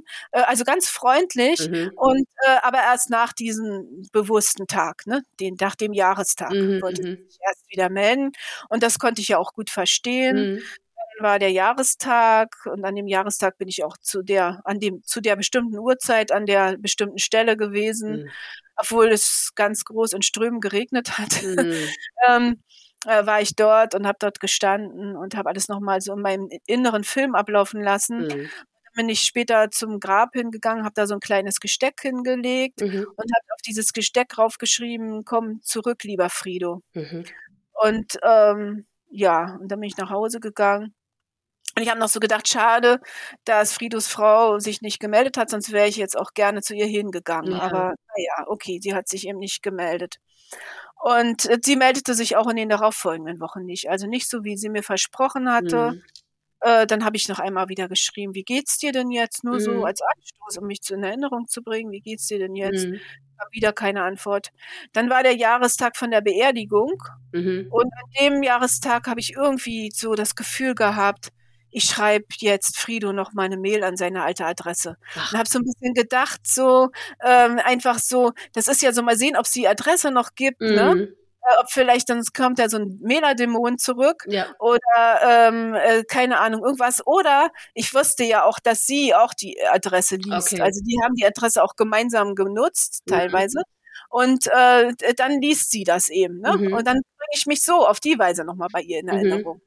Und ich habe da eigentlich was völlig harmloses reingeschrieben. Also nichts irgendwie ganz Besonderes, sondern nur jetzt ist hier irgendwie dein erster äh, äh, Tag der Beerdigung, schreibt man das so und ich vermisse dich. Das, mhm. Also wirklich, das war nicht viel. Mhm. So, und ähm, dann kam gleich am nächsten Tag eine Antwort von ihr. Du mischst dich so sehr an meine Angelegenheit an, lass mich in Ruhe. Oh. Und das hat mich voll aus den Socken gehauen. Mhm. Denke, äh, plötzlich so, was ist das denn für ein Ton? Äh, und und äh, also das war so voll. Und äh, komischerweise am nächsten Tag plötzlich bekam ich Schmerzen in meinem äh, rechten Fuß, mhm. ähm, die ganz lange gedauert haben, acht Monate. Danach habe ich dann Schmerzen in meinem rechten Arm gehabt, die haben auch acht Monate gedauert. Und jetzt habe ich Schmerzen an meinem linken Fuß. Also äh, das ist wahrscheinlich was psychosomatisches, ja. das da eben angefangen hat. Ähm, und Gut, also irgendwie ein bisschen später, ein paar Tage oder zwei Wochen oder so später, schrieb dann noch die Schwester mir auch eine sehr unfreundliche mehr. Naja, freundlich, sie bemühen sich ja immer, Freundlichkeit mhm. zu zeigen, die aber keine ist. Und äh, die hat da auch noch äh, Sachen, die mich völlig, die mir völlig den Boden unter den Füßen weggezogen haben, geschrieben. Und damit war es eigentlich aus. Damit war es völlig aus. Mhm. Und ich dachte, es ist jetzt aus mit uns. Also sie haben mich eben, äh, äh, das war ganz furchtbar, dass ich da auf das Gesteck was raufgeschrieben hatte und dass ich diese E-Mail geschrieben habe. Daran haben die sich hochgezogen, mhm. wo ich denke, mein meine Güte, äh, ist das so schlimm. Ja, ja das ist, ist, das Problem, weißt du, jeder trauert anders ja. und dann passt das halt manchmal nicht überein. Ja. Und da kann man niemandem einen Vorwurf draus machen, weder dir noch denen. Ne? Und, ja, ach, aber ich finde, äh, auch in der Familie gibt es ja äh, Sachen, dass jeder anders trauert. Es könnte jetzt genau. auch die Frau anders trauern als die Schwester und das Kind und der Onkel und mhm. die Tante und die Mutter und der Vater oder so. Ne? Es mhm. könnte auch da innerhalb der Familie jeder anders trauern. Und ich finde, äh, trotz der eigenen Trauer sollte man immer noch die anderen respektieren. Das stimmt. Und ähm, äh, man, man muss, also ich habe ja auch gesagt, ja, ich weiß, du trauerst anders und so. Und ähm, ich, ich kann zum Beispiel ihr Verhalten respektieren, dass sie mir ein halbes Jahr nicht geantwortet hat. Mhm. Aber was ich äh, nicht respektieren kann, ist, äh, dass sie mir damit auch keine Antwort auf meine Frage gibt, dass sich ihre ähm, Äußerung zu dem zu der Auffindesituation am Unfallort von der Augenzeugin unterscheidet. Und äh, das ist eine ganz wesentliche Sache, die ich unbedingt nochmal von ihr wissen möchte. Und dieser Sache entzieht sie sich damit. Und das ist, ne, das ist eine finde ich eine ganz, ganz, ganz schlimme. Also damit habe ich immer noch sehr, sehr zu knacken. Mhm. Und ich mhm. glaube auch, dass ich das, dass ich so lange damit zu tun haben werde, ehe es doch noch mal ein Gespräch zwischen uns gibt, weil das ist einfach, das ist eine Sache, die ist irgendwie unverzeihlich. Denn so wie sie mir das geschildert hat am Unfallort, ist die Situation schlimmer geschildert, als, ähm, als sie von der Augenzeugin berichtet mhm. wurde. Und sie hat damit in Kauf genommen, dass ich ein schlimmeres Bild habe von ihm, wie er am Unfallort aufgefunden wurde. Und das finde ich, also das, da, da kann ich mit meinem Respekt vor ihrer Situation, da kann ich nicht mehr weiter. Also das finde ich, das ist einfach zu schlimm, dass sie mir dieses Bild zumuten wollte, was ja dann äh, gar nicht das Richtige ist. Also ich glaube jetzt wirklich, dass sie mich angelogen hat, weil sonst hätte sie ja das noch mal mir noch mal eine Erklärung geben können. Mhm. Sie wollte mir keine Erklärung dazu geben. Also das ist eben das, was ich dazu jetzt glaube. Mhm. Und ähm, vielleicht hat sie das gesagt, damit ich nicht nochmal sage, dass ich ihn sehen möchte. Und vielleicht also ähm, hat sie ihn nochmal gesehen und hat mhm. nur gesagt, ich möchte nicht, dass alle anderen sie ihn auch nochmal sehen. Mhm. Und deswegen sage ich jetzt einfach was ganz Schlimmes, damit die eben gar nicht erst nochmal nachfragt. Mhm. Das kann ja so sein, dass es ja. so war. Ähm, aber es, es finde ich eigentlich schon unverzeihlich, dass sie mir das zugemutet hat. Aber ähm, wenn es nun so gewesen ist und ich es jetzt herausgefunden habe durch diesen ganz dummen Zufall, ja, und ich schreibe, stell dir vor, dann hätte sie spätestens an der Stelle sich bei mir entschuldigen müssen. Der Meinung bin ich.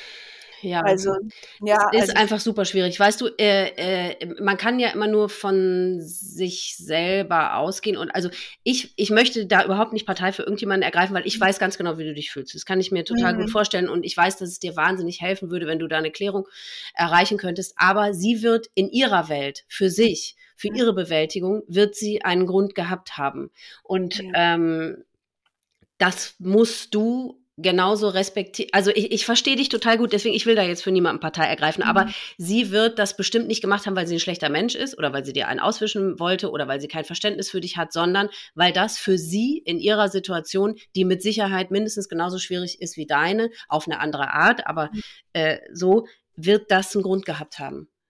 Und ja. den muss man ihr zugestehen. Auch wenn der vielleicht für Außenstehende keinen Sinn macht und vielleicht, weil das unlogisch ist oder auch unverschämt mit Sicherheit, aber ja, aber das ist eben so schlimm, dass ich daran jetzt knacke ja, und dass ich im Moment an dem Punkt bin, dass mhm. ich doch nochmal versuchen werde, sie zur Rede zu stellen.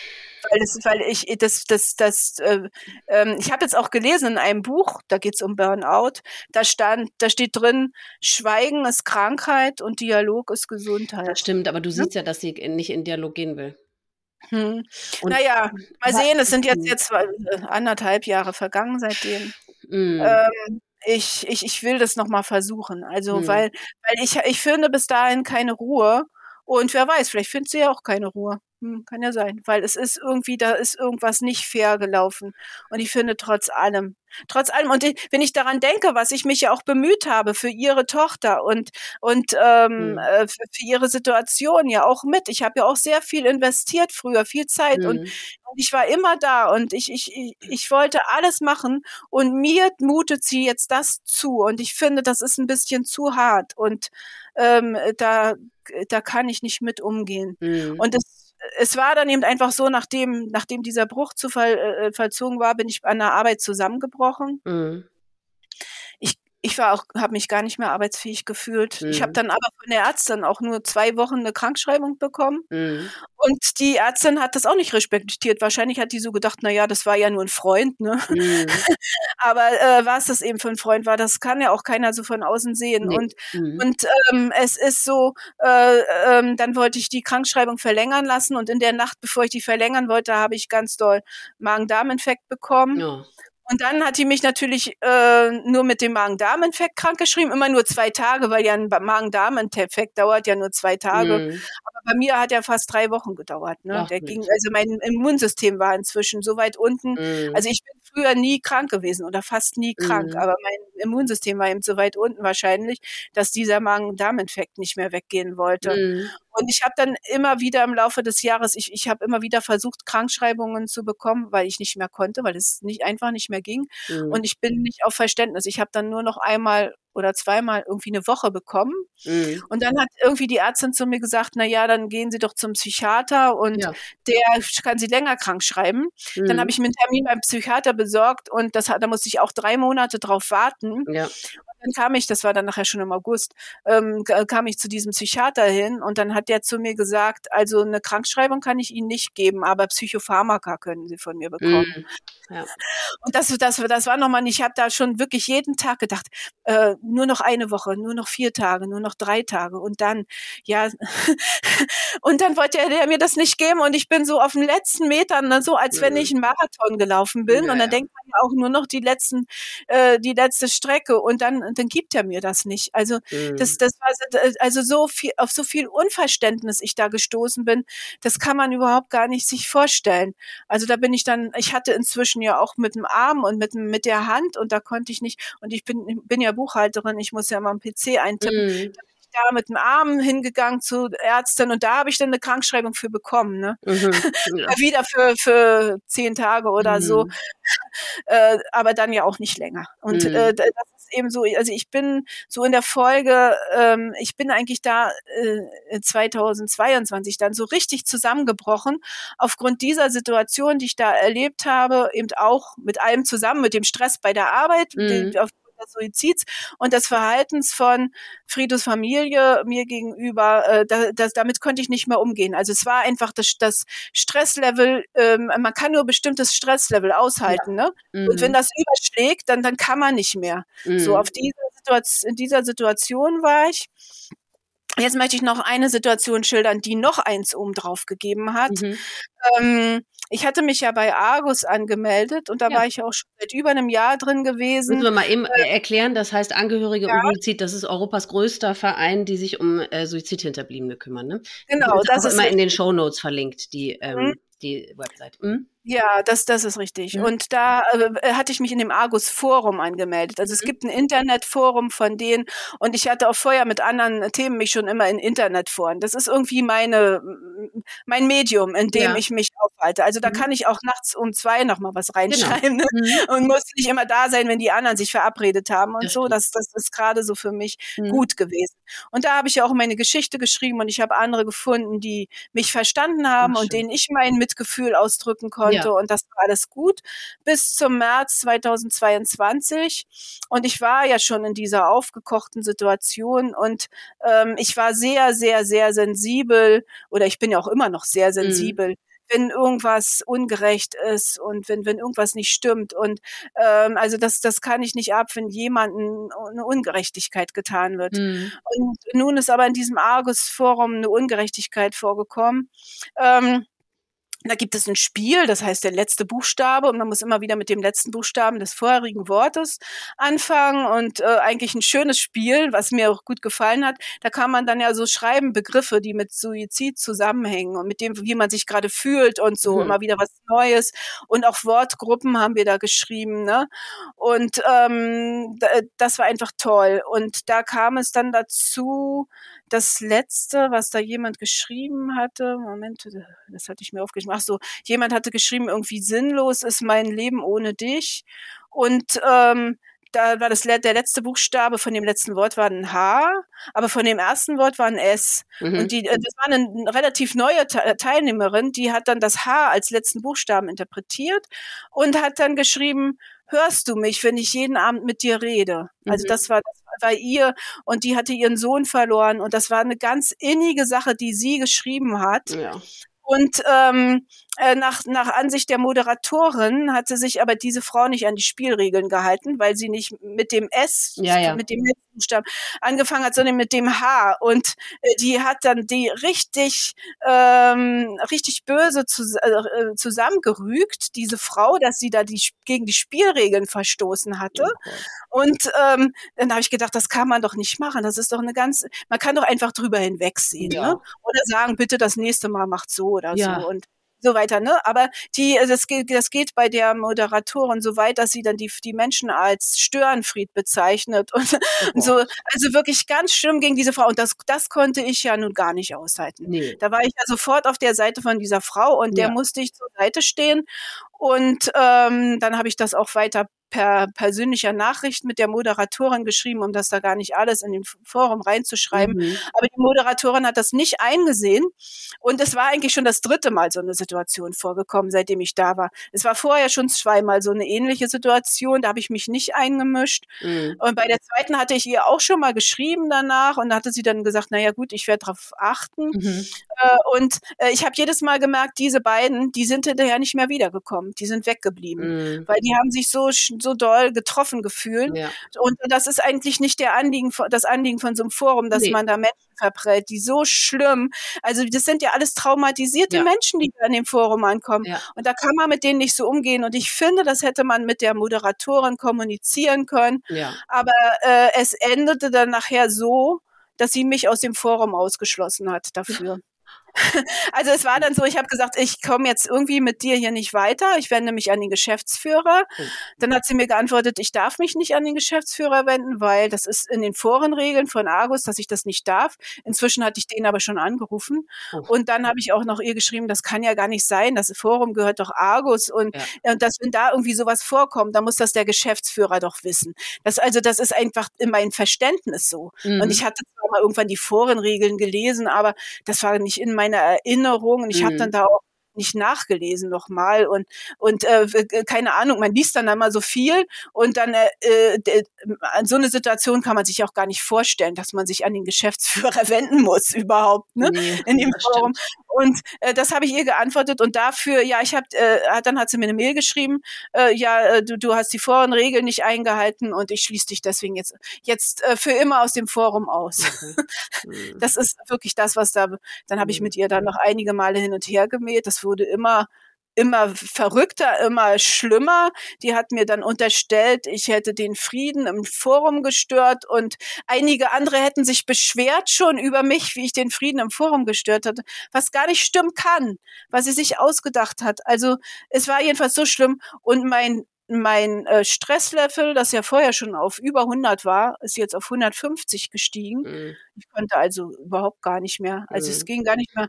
Und ich habe dann versucht, das mit der Argus Geschäftsführung, mit dem Herrn dort zu klären. Und der hat aber äh, mir nicht geholfen.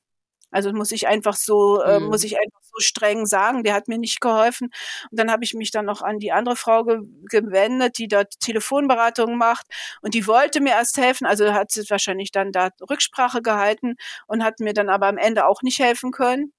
Und ähm, äh, es ist einfach diese Situation und das muss man einfach mhm. so sagen. Hast du denn aber noch Kontakt zu anderen Betroffenen, also äh, vielleicht E-Mail-Adressen oder so, zu denen, also mit denen du dich da gut äh, ja. austauschen konntest?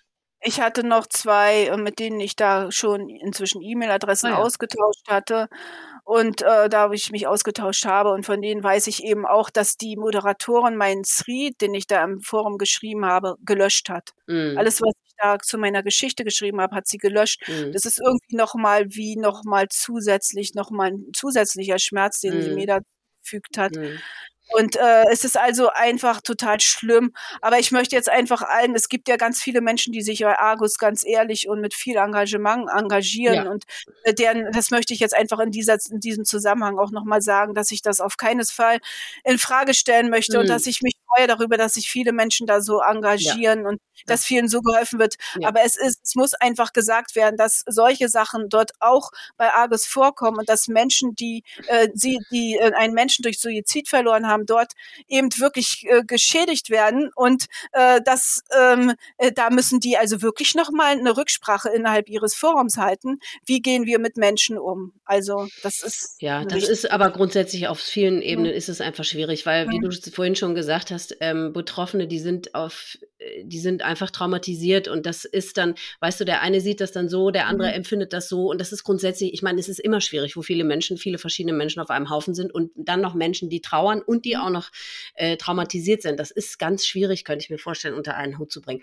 Aber genau. ähm, wir, äh, wir sprechen schon so lange, wir müssen langsam ein bisschen ja, wir haben, Ende kommen. Ja. Genau, ich wollte dich noch fragen, hast du dich denn oder wir, hast du oder wirst du dich in Therapie begeben? Weil es scheint ja bei dir wirklich ganz viel irgendwie ungeklärt ähm, oder, oder zu, also es erscheint mir so, als hättest du eben so einen Bedarf daran an Hilfestellung oder an, ne, mhm. dass du Richtig. ja, dass dir irgendwo geholfen wird. Hast du hast also, Hilfe? Ich habe am Anfang gedacht, ich gehe nicht zur Therapie, mhm. weil es gibt ja die vielen Menschen, die Depressionen haben und die suchen alle einen Platz und den mhm. will ich denen nicht wegnehmen. Aber nachdem es jetzt so schlimm war, bin ich doch in Therapie gegangen. Also es hat acht Monate gedauert von da an, wo ich gesucht habe, bis Wahnsinn. ich eine Therapeutin hatte. Mhm. Das war auch sehr schwer. Mhm. Jetzt habe ich diese Therapeutin, aber ich muss sagen, ähm, ich erzähle ja immer jeden Tag was, äh, jedes Mal was aus von der Geschichte und so, aber es kommt nicht viel zurück. Es hilft mir, dass da jemand ist, dem ich was erzählen kann. Mhm. Aber wäre eigentlich noch viel schöner, wenn jemand in meiner Familie oder in der Familie von Frido wäre, dem ich das erzählen könnte. Es würde mir viel besser gehen, mhm. als einer bezahlten Person das alles zu erzählen.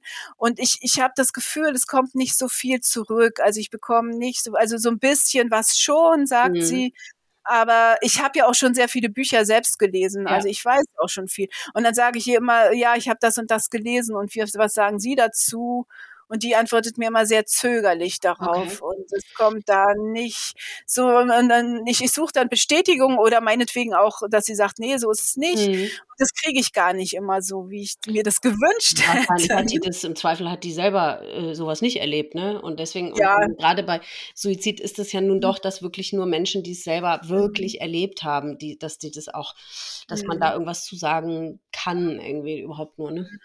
Also ich gehe weiterhin dahin, weil ich es erzählen kann und weil es gut ja. ist, was zu erzählen. Mhm. Aber äh, dieses große Wunder, was man da vielleicht erwarten kann, das erwarte ich nicht mehr, dass ich mhm. das bekomme. Mhm. Ja. ja, ist es ist einfach so. total schwierig. Und das heißt, mhm. du hast aktuell auch keinen Kontakt zu anderen Betroffenen? Oder doch noch? Ähm, naja, ein oder zwei. Also ich habe eine Freundin, mit der habe ich zusammen studiert. Ach so. Und ähm, die hat schon auch 2017 ihren Mann durch einen Suizid Ach, verloren. Hat uns auch ein bisschen wieder zusammengeführt. Ja, das glaube ich. Ja, aber äh, die hat auch nicht viel Zeit. Die hat inzwischen schon fünf Enkelkinder. Ja. Die ist da sehr mit denen beschäftigt. Und mhm. äh, aber ähm, äh, da habe ich natürlich auch Verständnis bekommen. Und mhm. das, das ist sehr schön. Aber was glaubst du denn, was würde dir denn jetzt am besten helfen in deiner Situation, so wie du dich fühlst? Also mir würde am besten helfen, wenn ich nochmal ein Gespräch mit Fridos Frau bekäme und wenn wir darüber sprechen könnten, warum sie mich so angelogen hat und, und, und wenn wir das klären könnten. Das würde mir am besten helfen.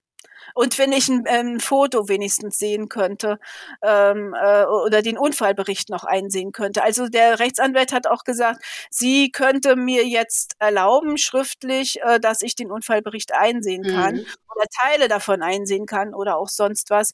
Äh, und wenn sie mir das erlauben würde, das würde mir richtig weiterhelfen. Aber ob ich das bekomme, mhm. das ist ähm, das Aber ich könnte mir vorstellen, dass, weil, ich meine, du musst ja damit rechnen, dass du, äh, dass, dass es dazu nicht kommt. Also weder zu ja. einem Gespräch noch zu einer Erklärung. Und deswegen erscheint es mir so, dass du eher Hilfe ähm, erfahren könntest ähm, durch ein, irgendeine Anwendung eines Mechanismus, wie du halt mit der Situation besser zurechtkommst, weil es kann ja auch gut sein, okay, du, du bekommst das Gespräch und du bekommst vielleicht die Einsicht in diesen Unfallbericht, aber es geht dir danach vielleicht, ja, okay, ein kleines bisschen besser, aber die, die, den, die Verarbeitung des Suizides, die wird ja immer äh, noch bestehen bleiben. Also vielleicht muss man sich eher darauf konzentrieren, als dass du dich jetzt so daran ähm, mhm. darauf spezialisierst. Ja, ich muss das, ich muss aber diese Information bekommen und dann wird es mir auf jeden Fall besser gehen. Vielleicht muss man sich auf was anderes irgendwie konzentrieren. Ja, na, natürlich wird das nicht alles, wird mhm. das nicht alles ausreißen können und wird das Frido nicht mehr lebendig machen, ne, mhm. was ich mir eben wünsche. Also es ist eben so, äh, ich, äh, ich, ich, es ist wirklich so, dass ich jetzt denke, er könnte vielleicht noch leben, denn äh, ähm, sie, äh, da, äh, sie wusste ja gar nicht, wie diese Situation am, an der Auf, Auffindesituation an dem Unfallort war. Sie will nicht, dass ich ihm schreibe. Sie, äh, sie will also nicht, dass er merkt, dass ich ihm noch, äh, dass ich ihn noch schätze, dass ich ihm schreibe. Ne? Also so eine, so eine Fantasien habe ich ja. Und mhm. ich habe auch schon paar Mal da am Winter bei denen vorm Fenster gestanden, habe gedacht, jetzt geht das Licht an und dann sehe ich seinen Schatten davor. Ne? Also es Ach so, mir du, meinst, du denkst, er könnte noch leben, dass er, er dass er tatsächlich noch lebt und nicht, dass man ja. verhindern können. Okay. Ich denke, er könnte tatsächlich noch leben. Also ich weiß so, wie krud, was für eine kruden Vorstellung das sind. Es gab ja eine Beerdigung und es gibt ein Grab. Mhm. Aber ich denke immer, es, ja, die haben sich das alles nur ausgedacht und die haben ja, das alles nur gemacht, damit er sich von der ganzen Welt abkapseln ja, kann, weil, mhm. kein, weil er sich von allen eben abkapseln wollte. Und das ist so deren Coup gewesen. Und ähm, mhm. das, den die gemacht haben. Und äh, äh, er ist noch da, ne? Und deswegen wäre es mir wichtig, wenn ich ein Bild sehen könnte. Ja, ähm, verstehe ich total. Ja. Natürlich, äh, was, was mir natürlich eben auch hilft, ist, dass ich die vielen Bücher lese, diese vielen Psychologiebücher mhm. und dass ich schreibe. Ich habe ja schon äh, fast die ganze Geschichte inzwischen aufgeschrieben, also mhm. schon über 700 Seiten habe ich geschrieben. 700 Seiten? Wow. Ja, über 700 Seiten habe ich schon geschrieben, ne, die Geschichte.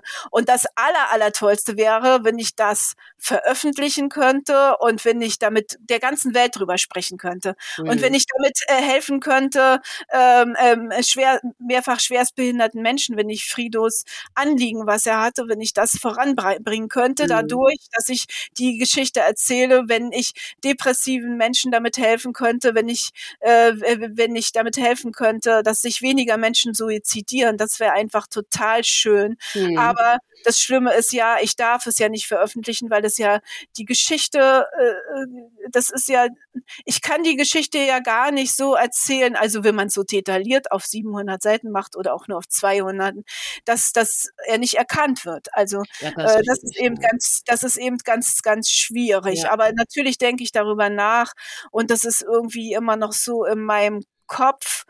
Und das, ähm, ja, und es wäre einfach schön, wenn, äh, also ich, ich sehe, dass irgendwie meine Bedürfnisse alle ignoriert werden. Und wenn diese ignorierten Bedürfnisse, äh, wenn das nicht sein würde, also ich möchte gerne herausfinden, warum es ist. Ne? Und ich baue mir jetzt ein Bild mhm. und ich mhm. kriege das eingerissen, indem äh, Friedos Schwester mir schreibt, du verlierst dich in Spekulation. Mhm. Also das ist sozusagen, ich, ich möchte mir auch ein Bild aufbauen dürfen, was vielleicht nicht das Richtige ist, das weiß ich auch, aber ich brauche ja ein Bild. Mhm. So, ich mhm. frage mich, was ist falsch gelaufen? Und dann antwortet sie mir, ich suche keine Schuldigen. Also, und mhm. ich, äh, ich, ich bringe ein Gesteck auf das Grab und dann antwortet sie mir, äh, das nicht zu tun, das versteht sich ja von selbst. Ne? Also, äh, ich möchte, dass meine Bedürfnisse äh, mhm. erfüllt werden dürfen. Ich mhm. möchte Teil, Teil der Familie sein und mhm. werde aber verstoßen. Aber weißt ähm, du, die, die wollen das genauso. Die ja, wollen ja. auch, dass ihre Bedürfnisse äh, äh, äh, erfüllt werden. Ne? Ja, und ja. dann passt es halt leider manchmal nicht überein. Das ist halt das furchtbar Traurige, dass ja. immer irgendjemand in solchen Situationen, Entschuldigung, den Kürzeren zieht. Das ja. ist wirklich einfach ganz furchtbar und deswegen Aber muss man irgendwie lernen, damit umzugehen. Ich mhm. möchte irgendwie nicht in jeder Hinsicht da den Kürzeren ziehen. Äh, und dann aber auch in, in, äh, mit anderen, die, die Hausärztin, äh, ja, ich schleppe mich dahin in, in, in, mit letzter Mühe und Not, ja, schleppe ich mich dahin und die hat mir die Krankschreibung nicht wegen meinem schlimmen Stress gegeben, sondern wegen dem Fuß. Mhm. also die, die erkennt gar nicht an, dass ich hier Stress habe und gibt mhm. mir dann nachher auch gar keine weiteren mhm. Krankschreibungen. Äh, mhm. der Psychiater, der mich wegen, äh, der mich äh, nicht krank schreiben wollte, sondern Psychopharmaka geben. Das ist ja auch eine Form der Nichtanerkennung. Dann hatte ich erhöhte Blutzuckerwerte und die Ärztin sagt, nee, das liegt nicht am Stress. Ne? Nehmen mhm. Sie mal ein paar Kilo ab. Mhm. Also äh, ähm, die, die, wollte ignorieren, dass Blutzuckerwerte mit Stress was zu tun haben. Und mhm. das ist ja nun mal ganz eindeutig nicht so. Ne? Und bei Argus äh, sozusagen. Also ich würde mir total wünschen, wenn Argus die sich bei mir entschuldigen würden und mich wieder an das Forum reinlassen mhm. würde. Das würde mir auch helfen. Mhm. Ähm, dann sage ich, ich möchte Frido gerne festhalten und dann sagen immer alle, ich soll ihn loslassen.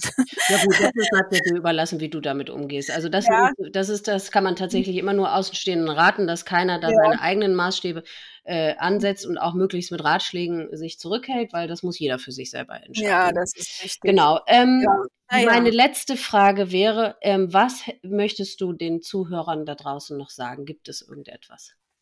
Ja, also ich möchte den Zuhörern gerne sagen, wenn sie selbst einen äh, Angehörigen verloren haben, mhm. okay, das ist dann ja nur eine kurze Spanne und dann werden sie nicht gerade in dem Moment de, den Podcast hier hören.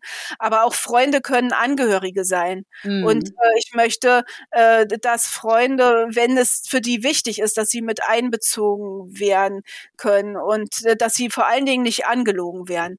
Also soweit natürlich, vielleicht kann man sie nicht in alles einbeziehen, mhm. aber doch weit möglich möglich. Also ich habe durchaus auch schon Geschichten gehört, dass Freunde äh, zusammen mit den Angehörigen den noch mal anschauen konnten mhm. oder so. Also das gibt da ja die tollsten Geschichten, die man hört. Und und und was ich vielleicht noch sagen würde, geht mit schwachen Menschen, wie Frido es war, rücksichtsvoll und nehmt sie ernst. Denn es mhm. war ja sein ganz großes Problem. Äh, ich werde nicht ernst genommen. Ich werde nicht gehört mit mhm. dem Anliegen, das ich habe. Und das ist eben ganz wichtig, dass schwache Menschen auch ernst genommen werden. Mm, das stimmt. Ja. Dann nehmen wir das mal als Schlusswort, liebe Beate. Ja, genau. Es tut mir leid. Nein, um Gottes Willen, es ist ja alles Dass wichtig. Es so lang geworden ist. Nein, das war ja klar. Das, und äh, es ist ja alles wichtig, äh, um zu ähm, zeigen, wie es einfach einem als Betroffener geht. Ne? Und deswegen mhm. sind da alle die Aspekte wichtig. Und es werden noch viel mehr Aspekte wichtig, aber eben, wir müssen leider nach über zwei Stunden ja. zum Schluss kommen. Deswegen, ich danke dir von ganzem Herzen, dass du ähm, deine und eure Geschichte erzählt hast. Also ganz, ja. ganz lieben Dank dafür und alles Liebe für dich. Und ich möchte dir auch nochmal von ganzem Herzen danken, dass du überhaupt diesen Podcast machst, dass hier ganz viele Menschen sprechen können. Ich habe mir schon alles angehört und das ist wirklich, die, äh, ganz viele Geschichten waren auch hilfreich für mhm. mich Ja, ich, man findet überall irgendwas raus. Genau. Und das ist ganz toll, dass du es machst, dass du dafür so viel Zeit investierst. Und äh, da kann ich dir nicht genug für danken. Doch, das ist ganz lieb. Ja. Ich mache das wirklich sehr, sehr gerne und das ist für mich absolut selbstverständlich. Also ja. genau. Und ohne euch könnte ich es ja auch nicht machen, die ihr eure Geschichten ja. erzählt. Ne? Also deswegen vielen, vielen Dank dafür. Genau. Okay, ja, und tschüss. dich auch alles Gute. Danke. Tschüss. tschüss, Beate. Das war Beates Geschichte. Liebe Beate, vielen Dank für das Erzählen deiner Geschichte. Dass dich Fridos Verlust immer noch so quält, ebenso wie all die schwierigen Umstände, die die Trauer und eure Freundschaft mit sich bringen, tut mir sehr leid. Und ich wünsche dir von Herzen, dass du einen gangbaren Weg für dich und deine Seele finden wirst, mit der entstandenen Lücke, die Frido in deinem Leben hinterlassen hat, umzugehen. Dafür wünsche ich dir nur das Beste und ganz viel Kraft. Ich habe für Betroffene die Möglichkeit geschaffen, sich auf meiner Website mit anderen Betroffenen auszutauschen und zu connecten. Wer von euch also betroffen und an so einem Austausch interessiert ist, der geht einfach auf die Website www.selbstwort.com und klickt dann auf die Rubrik Mitglieder. Dort könnt ihr dann ein Profil anlegen und euch gegenseitig Nachrichten schreiben.